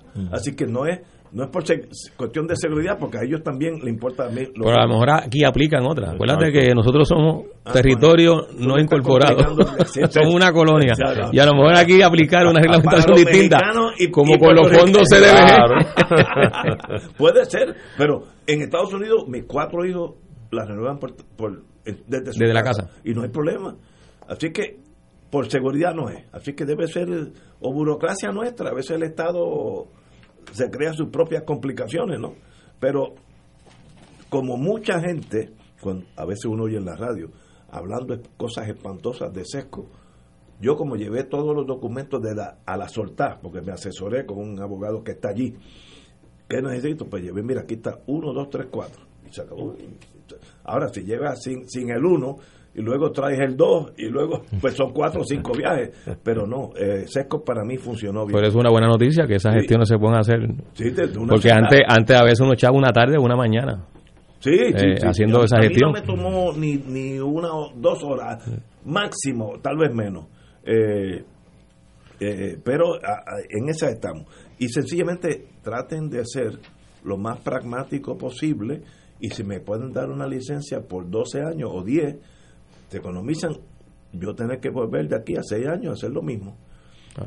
No, Pero e-, ese es un tema que hemos estado discutiendo en muchas ocasiones, por ejemplo, con el tema de la HIP, la Junta de Inscripción Permanente, que es un lugar donde tú depositas cierta información tuya y que pudiera haber unos enlaces en, en las fechas en que hoy vivimos de tanta tecnología pudiera haber un enlace donde en una de estas oficinas de gobierno donde tú vas a hacer una de estas solicitudes de servicio puedas a la misma vez obtener otro servicio, me explico. Es decir, vas a una junta de inscripción permanente, tienes toda tu información allí, que tenga un enlace con obras públicas, si tienes que renovar la licencia, la renuevas de una vez, si toda tu información está ahí. no sé cómo, no hemos podido llegar todavía a ese enlace, eh, ¿verdad? Este, este gobierno electrónico. gobierno, gobierno electrónico. A mí una cosa que siempre me, me parece que no, no, es, no es aceptable y no, y, no, y no hay explicación alguna es las multas que tú pagas que vuelven y te salen en la próxima ah, renovación. o sea, ¿cómo es posible? ¿Cómo es posible? Eso, no, tiene explicación. Yo, eso nunca ha cambiado. Eso es como que es un misterio y yo, si me lo explican, pues no, no lo voy a aceptar porque no hay forma de que, de que tú vas a una agencia del gobierno, SESCO, Obras Públicas, donde sea, eh, vas con la licencia, pagas, te están cobrando y te están eh, haciendo la transacción por la computadora, en la computadora y el año que viene cuando vas a renovar la licencia y te y te dan recibo y todo que la sí, por eso. se hizo la transacción electrónicamente. Es que están programadas para el tumbe institucional de volverte a cobrar y ese recibo uno tiene que sacarle una copia pues se borra. porque se borra. Se borra, pero porque el año que viene cuando la vayan a, cobrar si tienes el recibo te, tú la acreditan ahora casi nadie recuerda dónde dejó el recibo. Entonces tienen que volverla a pagar y como quiera que fuera, Ignacio, es una pejiguera para un ciudadano volver a tener que ir. Ah, no, no, sí, Mira, yo pagué esto. Es un problema. Igual ha pasado también Con, con los casos donde tú impugnas los boletos y obtienes un lugar y a veces va y lo registra y todo y vuelve y te sale. Tienes que guardar la resolución siempre. Eh, eh, eso y sacarle copia porque eh, está impreso en un tipo de tinta que, que con el sol se va este, y desaparece tienes que llevarla. Ahora, si la votaste, tienes que volverla a pagar, porque eso, ¿quién va a convencer? Si no prueba que la pagaste. No, eso es. Volvamos a aterrizar aquí, como decía José Arsenio Torres, en Isla Verde. Asignan un FEI al ex gobernador Rosselló y a otros cinco de los brothers. La oficina del fiscal especial independiente informó esta tarde la designación de un fiscal especial independiente para investigar la actuación del ex gobernador Roselló Nevares en el chat que le costó la gobernación. La pesquisa incluye al ex representante del gobernador en la Junta de Control Fiscal, Cristian Sobrino, el ex asesor legal de la Fortaleza, Alfonso Orona, el ex secretario de Asuntos Públicos, Ramón Rosario, el publicista Edwin Miranda y el cabildero Elías Sánchez Sifonte. Eh, se exime de la, de la investigación y se archivaron las alegaciones contra la secretaria de prensa Jennifer Álvarez Jaime, eh, la ex directora de comunicaciones Rosy Santiago y el ex secretario de Asuntos Públicos de Asuntos Públicos Anthony Maceira. Tú que eres abogado, compañero, ¿qué delito se comete ahí? Yo tengo mis serias dudas. Aparte de la cuestión moral, eso, eso es aparte. Lo que lo, lo, lo que lo sacó de gobernador no son delitos, fue- un, un rechazo, un repudio del pueblo a su, hacia su figura. Pero ¿qué delito? Ciertamente, mira, yo creo que Yo son, tengo mis dudas. son, son dos aspectos distintos, ¿verdad? Aquí hubo una indignación colectiva. Explosiva. Sí, que redundó y terminó en lo que ya todos conocemos y que es historia. No obstante, en términos de la pregunta que tú haces, estoy tratando de refrescar la memoria. Si mal no recuerdo, había segmentos de este chat, de esta comunicación electrónica, donde aparentemente asuntos de, gerencia pública, es decir, algún tipo de proyecto de ley, candidato a algo, etcétera, se- aparentemente se discutía ahí o se daban instrucciones sobre X o Y asunto. Si era, y me explico, si, si tú utilizabas ese tipo de mecanismo electrónico de comunicación para eh, no usar una descripción tan fuerte, no quiero decir que es para conspirar, pero bueno, para planificar. Que es lo mismo. Eh, más o menos lo mismo, pero para que se oiga más suavecito. para planificar algún tipo de, de, de solución o de alternativa o de resultado con relación a un nombramiento, con relación a, la implementación de una política X sobre algún otro asunto de gobierno. Este, y eso es una planificación que pueda estar atentando contra los mejores intereses o del pueblo de Puerto Rico o de un sector en particular. Si encuentras algún tipo de acto de crimen contra alguien, no olvidemos que esto, esta comunicación se da mediante mecanismos e instrumentos que están pagos con fondos públicos. Entonces, el uso de esos mecanismos para este tipo de actividad o planificación, eh, vamos a lo más elemental, constituiría un mal uso de fondos públicos. Podría. Ah, Pero que- entonces. que, que no es un caso claro de... Pero no hubo amenaza. Ahí en, en el chat se hicieron amenazas, a, por ejemplo, a Manuel Natal. Eh, y hubo expresiones de tumbarle la cabeza. Sí, eso hubo todo hay, eso. Hay, hay que mirarlo. Es cierto. ¿verdad? punto, eso es un buen punto, Eh, es cierto. eh, hubo también amenazas al, al compañero Juan Dalmau para, para evitar la esposa. exacto que para la esposa se despedir mantuviera Ah, en ahí- el trabajo Ahí tienes un problema de planificación y de compilación o sea ahí ahí hay Con- ciertamente hay hay unas expresiones que, que, que son, son directas. que son directas Y que rayan que en la comisión entonces de no la está haciendo un funcionario de baja jerarquía Eh, lo están haciendo Los- los eh, altos. los altos por eso los altos los que tienen bajo su dirección la policía eh, las distintas agencias eh, del gobierno así que a mí me, me sorprende por otro lado el, el comentario que yo añadiría a lo que ha dicho Arturo y tú Ignacio es que esto es siete meses después Sí, claro. Esa es la cosa. Siete meses después. siete meses después Mire, yo- a veces la historia es una guillotina. A estos señores, aunque tú no le hagas nada, la historia los enterró ya. Nunca en su vida borrarán este episodio, sobre todo el gobernador. Nunca. Ese morirá con ese carimbo que en su en su pecho, por no decir otro lado, eh, que lo va a seguir. a- eso es para mí suficiente castigo. Para mí me destruiría la vida. Para mí, emocionalmente. Sí, claro. Alguien que tenga dignidad y vergüenza, No, no, sí lo destruye. Me destruye la sí vida. existe Ah, el decoro sí. Sí, Sí, sí. exacto. Ahora, de verdad, el pueblo gana trayendo todo esto de nuevo para atrás. Un caso que no es claro, o sea, que esto no es un robo de banco donde tú dices esto es fácil probar. Un caso, a veces cometer errores de juicio no son delitos. Revivir todo eso, ¿ganamos o perdemos? Bueno, yo, yo yo tengo mis dudas. Yo creo que estamos en la disyuntiva, este, Ignacio, de que este país ya ha sufrido en demasía lo que es la impunidad. Ah, bueno. Este, y yo Esa es la entiendo. otra visión. Sí, claro, y entonces Yo entiendo lo que tú planteas, no obstante, lo que esto apunta es a que hay una designación de un FEI que lo que hace es abrir el proceso investigativo para saber si esto llega a algún sitio, ¿verdad? Y esas inquietudes que tú tienes, pues habrán de satisfacerse en la medida en que esa investigación se canalice y llegue a sus conclusiones de una forma correcta. Si hay procesamiento o no lo va a haber. Ahora, de que hace falta el proceso, definitivamente yo creo que sí. O sea, aquí la impunidad ha estado institucionalizada. Aquí alguien se lleva los millones de pesos que sea, renuncia, alguien comete un error que es una, una negligencia contra el país, renuncia y se acabó el problema. No, aquí hay que empezar a poner responsabilidades y que la gente pague las consecuencias de sus malos actos. Así que yo creo que es tarde, pero nunca es tarde, nunca es tarde. Si es que hace falta, no ha habido en los encauzamientos que deben corresponder aquí. El mismo, mira, aquí ha habido gobernadores donde han hecho desembolso, me acuerdo ahora por los debates que hubo, eh, Fortuño, yo, yo me acuerdo que yo le hice un cuestionamiento en un debate, le dije, ¿cómo usted le va a responder al pueblo de Puerto Rico habiendo erogado 100 millones de dólares para la publicidad de un proyecto que era el Subertubo, sin una sola aprobación, sin un solo permiso aprobado, señor. El gasoducto. El gasoducto.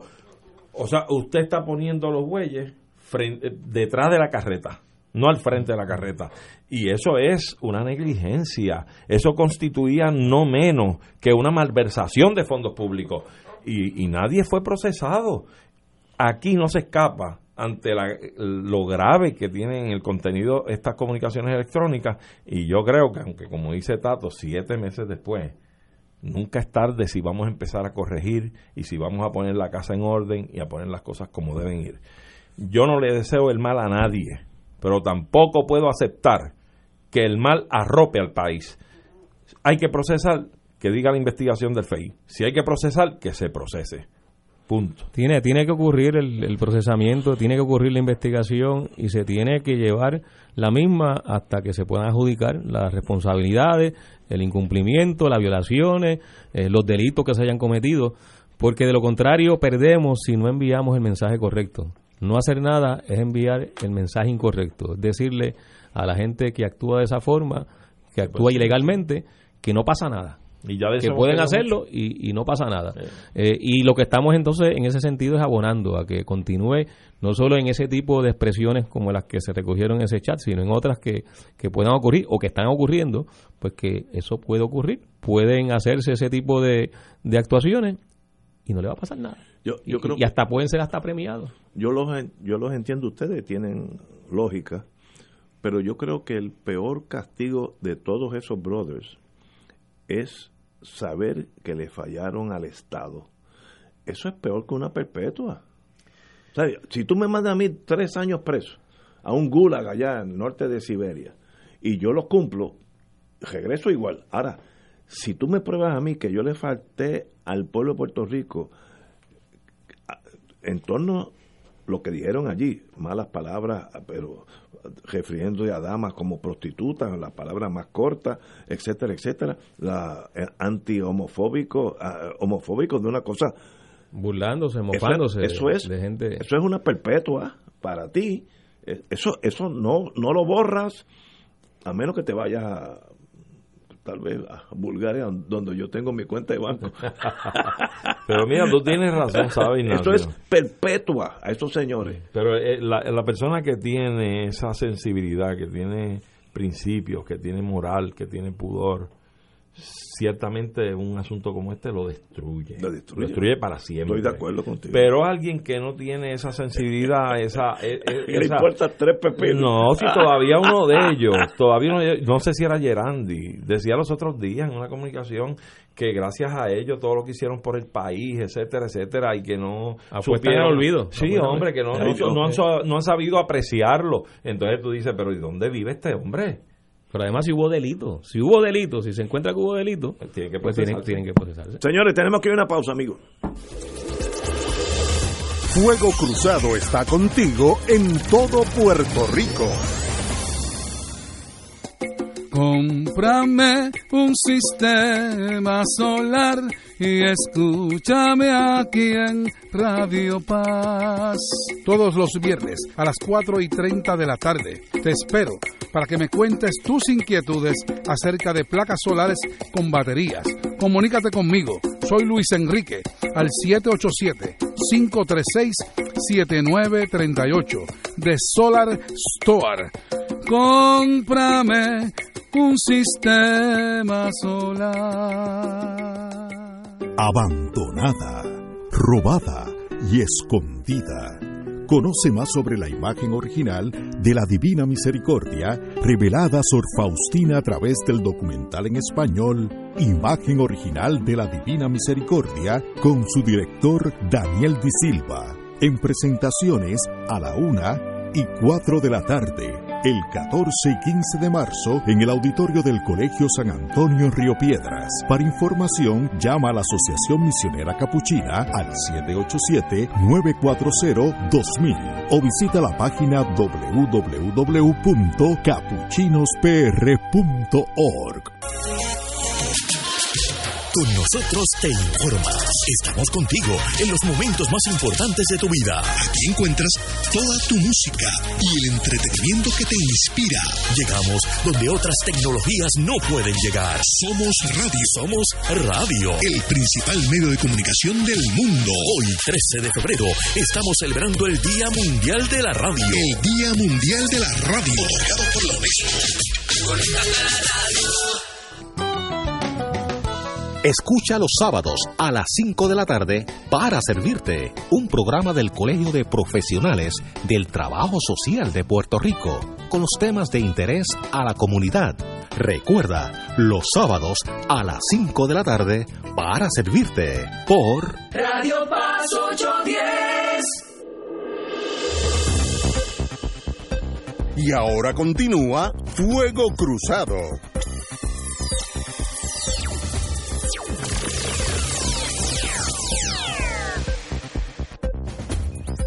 Regresamos, amigos y amigas, a Fuego Cruzado. Como estábamos hablando del ex gobernador, pues vamos a seguir con él un, párrafo más.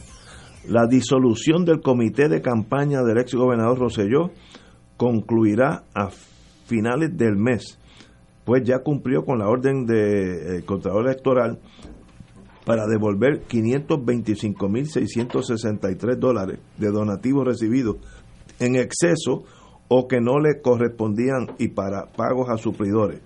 La cifra incluye, incluye 229 mil con los que se costeó el alquiler de unas guaguas utilizadas que se utilizaban posterior a la campaña como gobernador, pero lo que lo continuaba pagando el, el, el- lo comenzó a pagar entonces el Estado y no eh, dinero privado.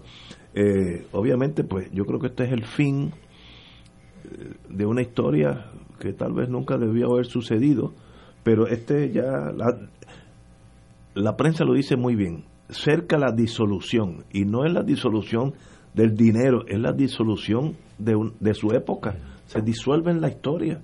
Y como dije, no hay peor que guillo- guillotina que la historia. Y este señor que tuvo todo en la vida, pues por su inmadurez o otros factores emocionales, destruyó su vida en torno a este aspecto político. Le deseo lo mejor en la vida a él como persona. Pues mire, Ignacio, yo creo que como tú dices, disolución de la nefasta mancha en la historia del país. Este, pero bueno, eh, no se salva tampoco de, de que puedan haber multas que tenga que satisfacer su comité por haber incumplido con los requerimientos que tiene la Comisión eh, Estatal de Elecciones, sobre todo la Oficina del Contralor, Y el Contralor Electoral. Electoral, correcto. El Contralor Electoral tiene una oficina que es la que fiscaliza eh, la- los fondos, cómo se allegan los fondos, cómo se utilizan los fondos, etcétera, etcétera, de estos comités de campaña y requiere un informe mensual sobre esas cuentas. Eh, Tato estuvo en una campaña este electoral y este servidor también. Y yo recuerdo como ahora cuando, primero que nada, una campaña en la que yo aspiraba a otra posición, pero entré a la carrera de la gobernación 85 días antes de las elecciones, a último minuto.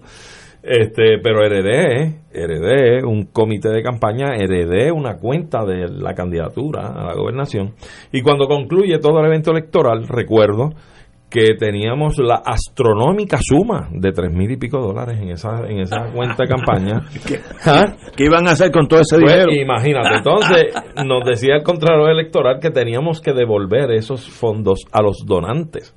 Y yo me reúno con mi gente y digo, ¿y quién donó aquí qué? O sea, Tato me mandó 50 pesos un cheque, ¿tú tienes evidencia ahí para devolverle los 50 pesos un cheque? O Ignacio envió 100 dólares. ¿Cómo se sabe si Ignacio envió 100 dólares? No había forma. No hay forma, no hay había forma. Entonces decían, tienen que gastarlo, aunque sea en un agape para los que ayudaron en su campaña. Y es lindo, nos vamos a ver haciendo una fiesta con 3 mil pesos. Que yo no sé quién contribuyó y a quién voy a invitar. ¿Entiendes? De alguien que no salió. Imagínate, entonces todos los meses nosotros haciendo, haciendo esos informes, eso era una tortura. Y finalmente concluimos que el gobierno estaba tan en malas económicamente, en unas ascuas económicas, que dijimos, mira, pues ese- vamos a dárselo a Hacienda y que repartan con ellos lo que puedan. lo mejor porque- y eso hicimos, lo dejamos y se lo dimos a Hacienda. Pero es un problema. y Yo creo que en este caso del señor Rosselló, aunque hayan devuelto donativos, hayan pagado a suplidores y todavía queden fondos allí, lo dice el Contralor Electoral. No se salvan todavía las multas, eh, tienen que evaluar, tienen que completar la evaluación final del caso y es probable que le impongan multas y probablemente hagan el taking y confiscan de lo que hay ahí No, para claro. satisfacer las multas. Yo lo que espero, Ignacio y Arturo, y a los que nos están escuchando, es que este episodio no se olvide en la historia. sí, sí, sí. Que, que quede bien, bien claro, que quede bien claro en la historia de Puerto Rico para que precisamente no, no vuelva a ocurrir. Eh, y en ese sentido es importante que todo esto también quede diáfanamente transparente. Eh, ese comité de, campaña, eh, cómo queda finalmente disuelto, esas auditorías electorales que tienen que hacerse a ese comité de campaña, que eso eh, quede diáfanamente claro para que tampoco haya duda en lo que fue el epílogo y el final eh, de esta etapa nefasta que hemos vivido en Puerto Rico con un gobernador que lo tuvimos que obligar a renunciar por la forma y manera en que se dirigió y actuó con relación a nuestro pueblo y a lo que era su responsabilidad principal, que era dirigir un gobierno en el momento más difícil en términos económicos, en términos políticos, probablemente en la historia de nuestro país. Estoy totalmente de acuerdo. En el momento más crítico, el peor gobierno. Un- un- eh, the, the perfect storm, por dos lados, eh, eh, economía y, y gubernamental. Eh, fue espantoso.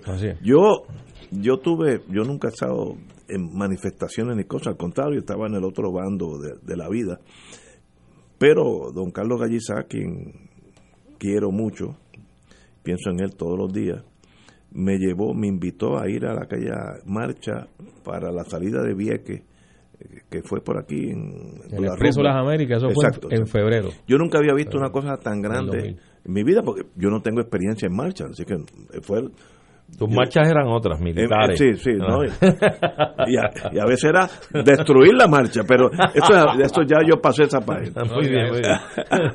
Y entonces dijeron que había 120 mil personas. Muy bien, yo no tengo, me impresionó mucho.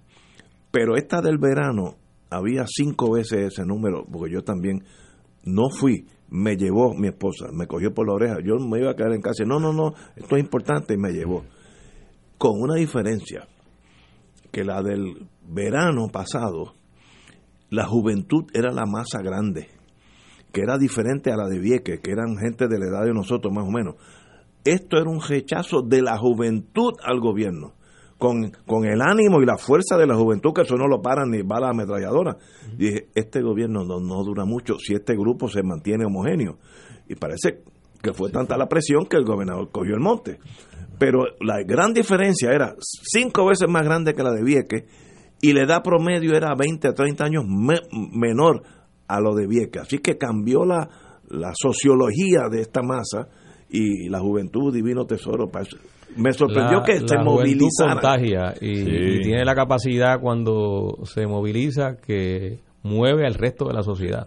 Ahora, Eh, y yo lo vi con y mis eso- ojos. Y eso quedó así patentizado en esa Fue el 22 de julio esa, esa 22. marcha y sin duda es la más grande y la más No, no, en la- multitudinaria que se ha hecho en la historia de yo Puerto estuve Rico. en la otra que decían que era la más grande, esta era cinco veces. No, esta era mucho más grande. Cinco veces. Y lo interesante, Ignacio y amigos que nos están escuchando, La convocatoria de la marcha del 22 de julio también fue muy distinta a la convocatoria de la marcha de Vieques. La convocatoria para la marcha de Vieques, que fue en febrero del 2000, si recuerdo bien la fecha, la hicieron instituciones y organizaciones. Sí. La marcha del 22 de julio se lanzó por alguien en las redes sociales y se viralizó, como se le llama ahora a ese tipo de, de comunicación que corre de forma espontánea y de forma masiva y se mete por todos los entresijos de las redes sociales.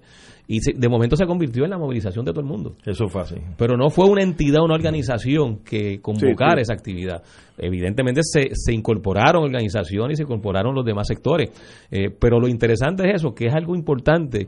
Eh, ahora que estamos hablando de esta coyuntura y de esta situación en la que estamos como país, es importante reconocer que aquí hay unos cambios dramáticos, no solo en lo que es la crisis económica, la crisis política y la crisis social, sino en la forma en que la gente está respondiendo en cuanto a movilización a esos desafíos y esos retos.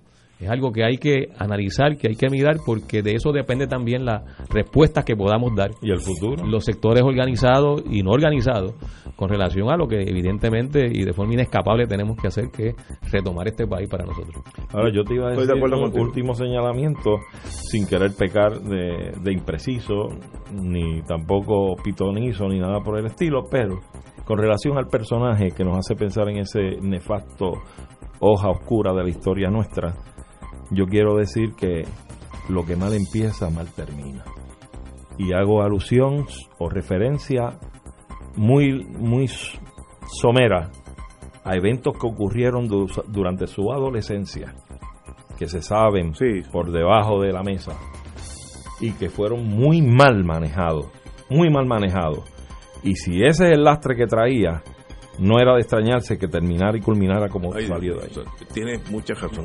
Señores, a don Arturo Hernández, eh, de verdad un privilegio tener, tenerte aquí. Y a Tato Rivera Santana también es un privilegio, ha sido un programa excelente. Eh, lo, lo que he recibido de los de los oyentes ha sido muy positivo. Así que nos veremos el jueves que viene. Ustedes, que estaremos en claridad allí.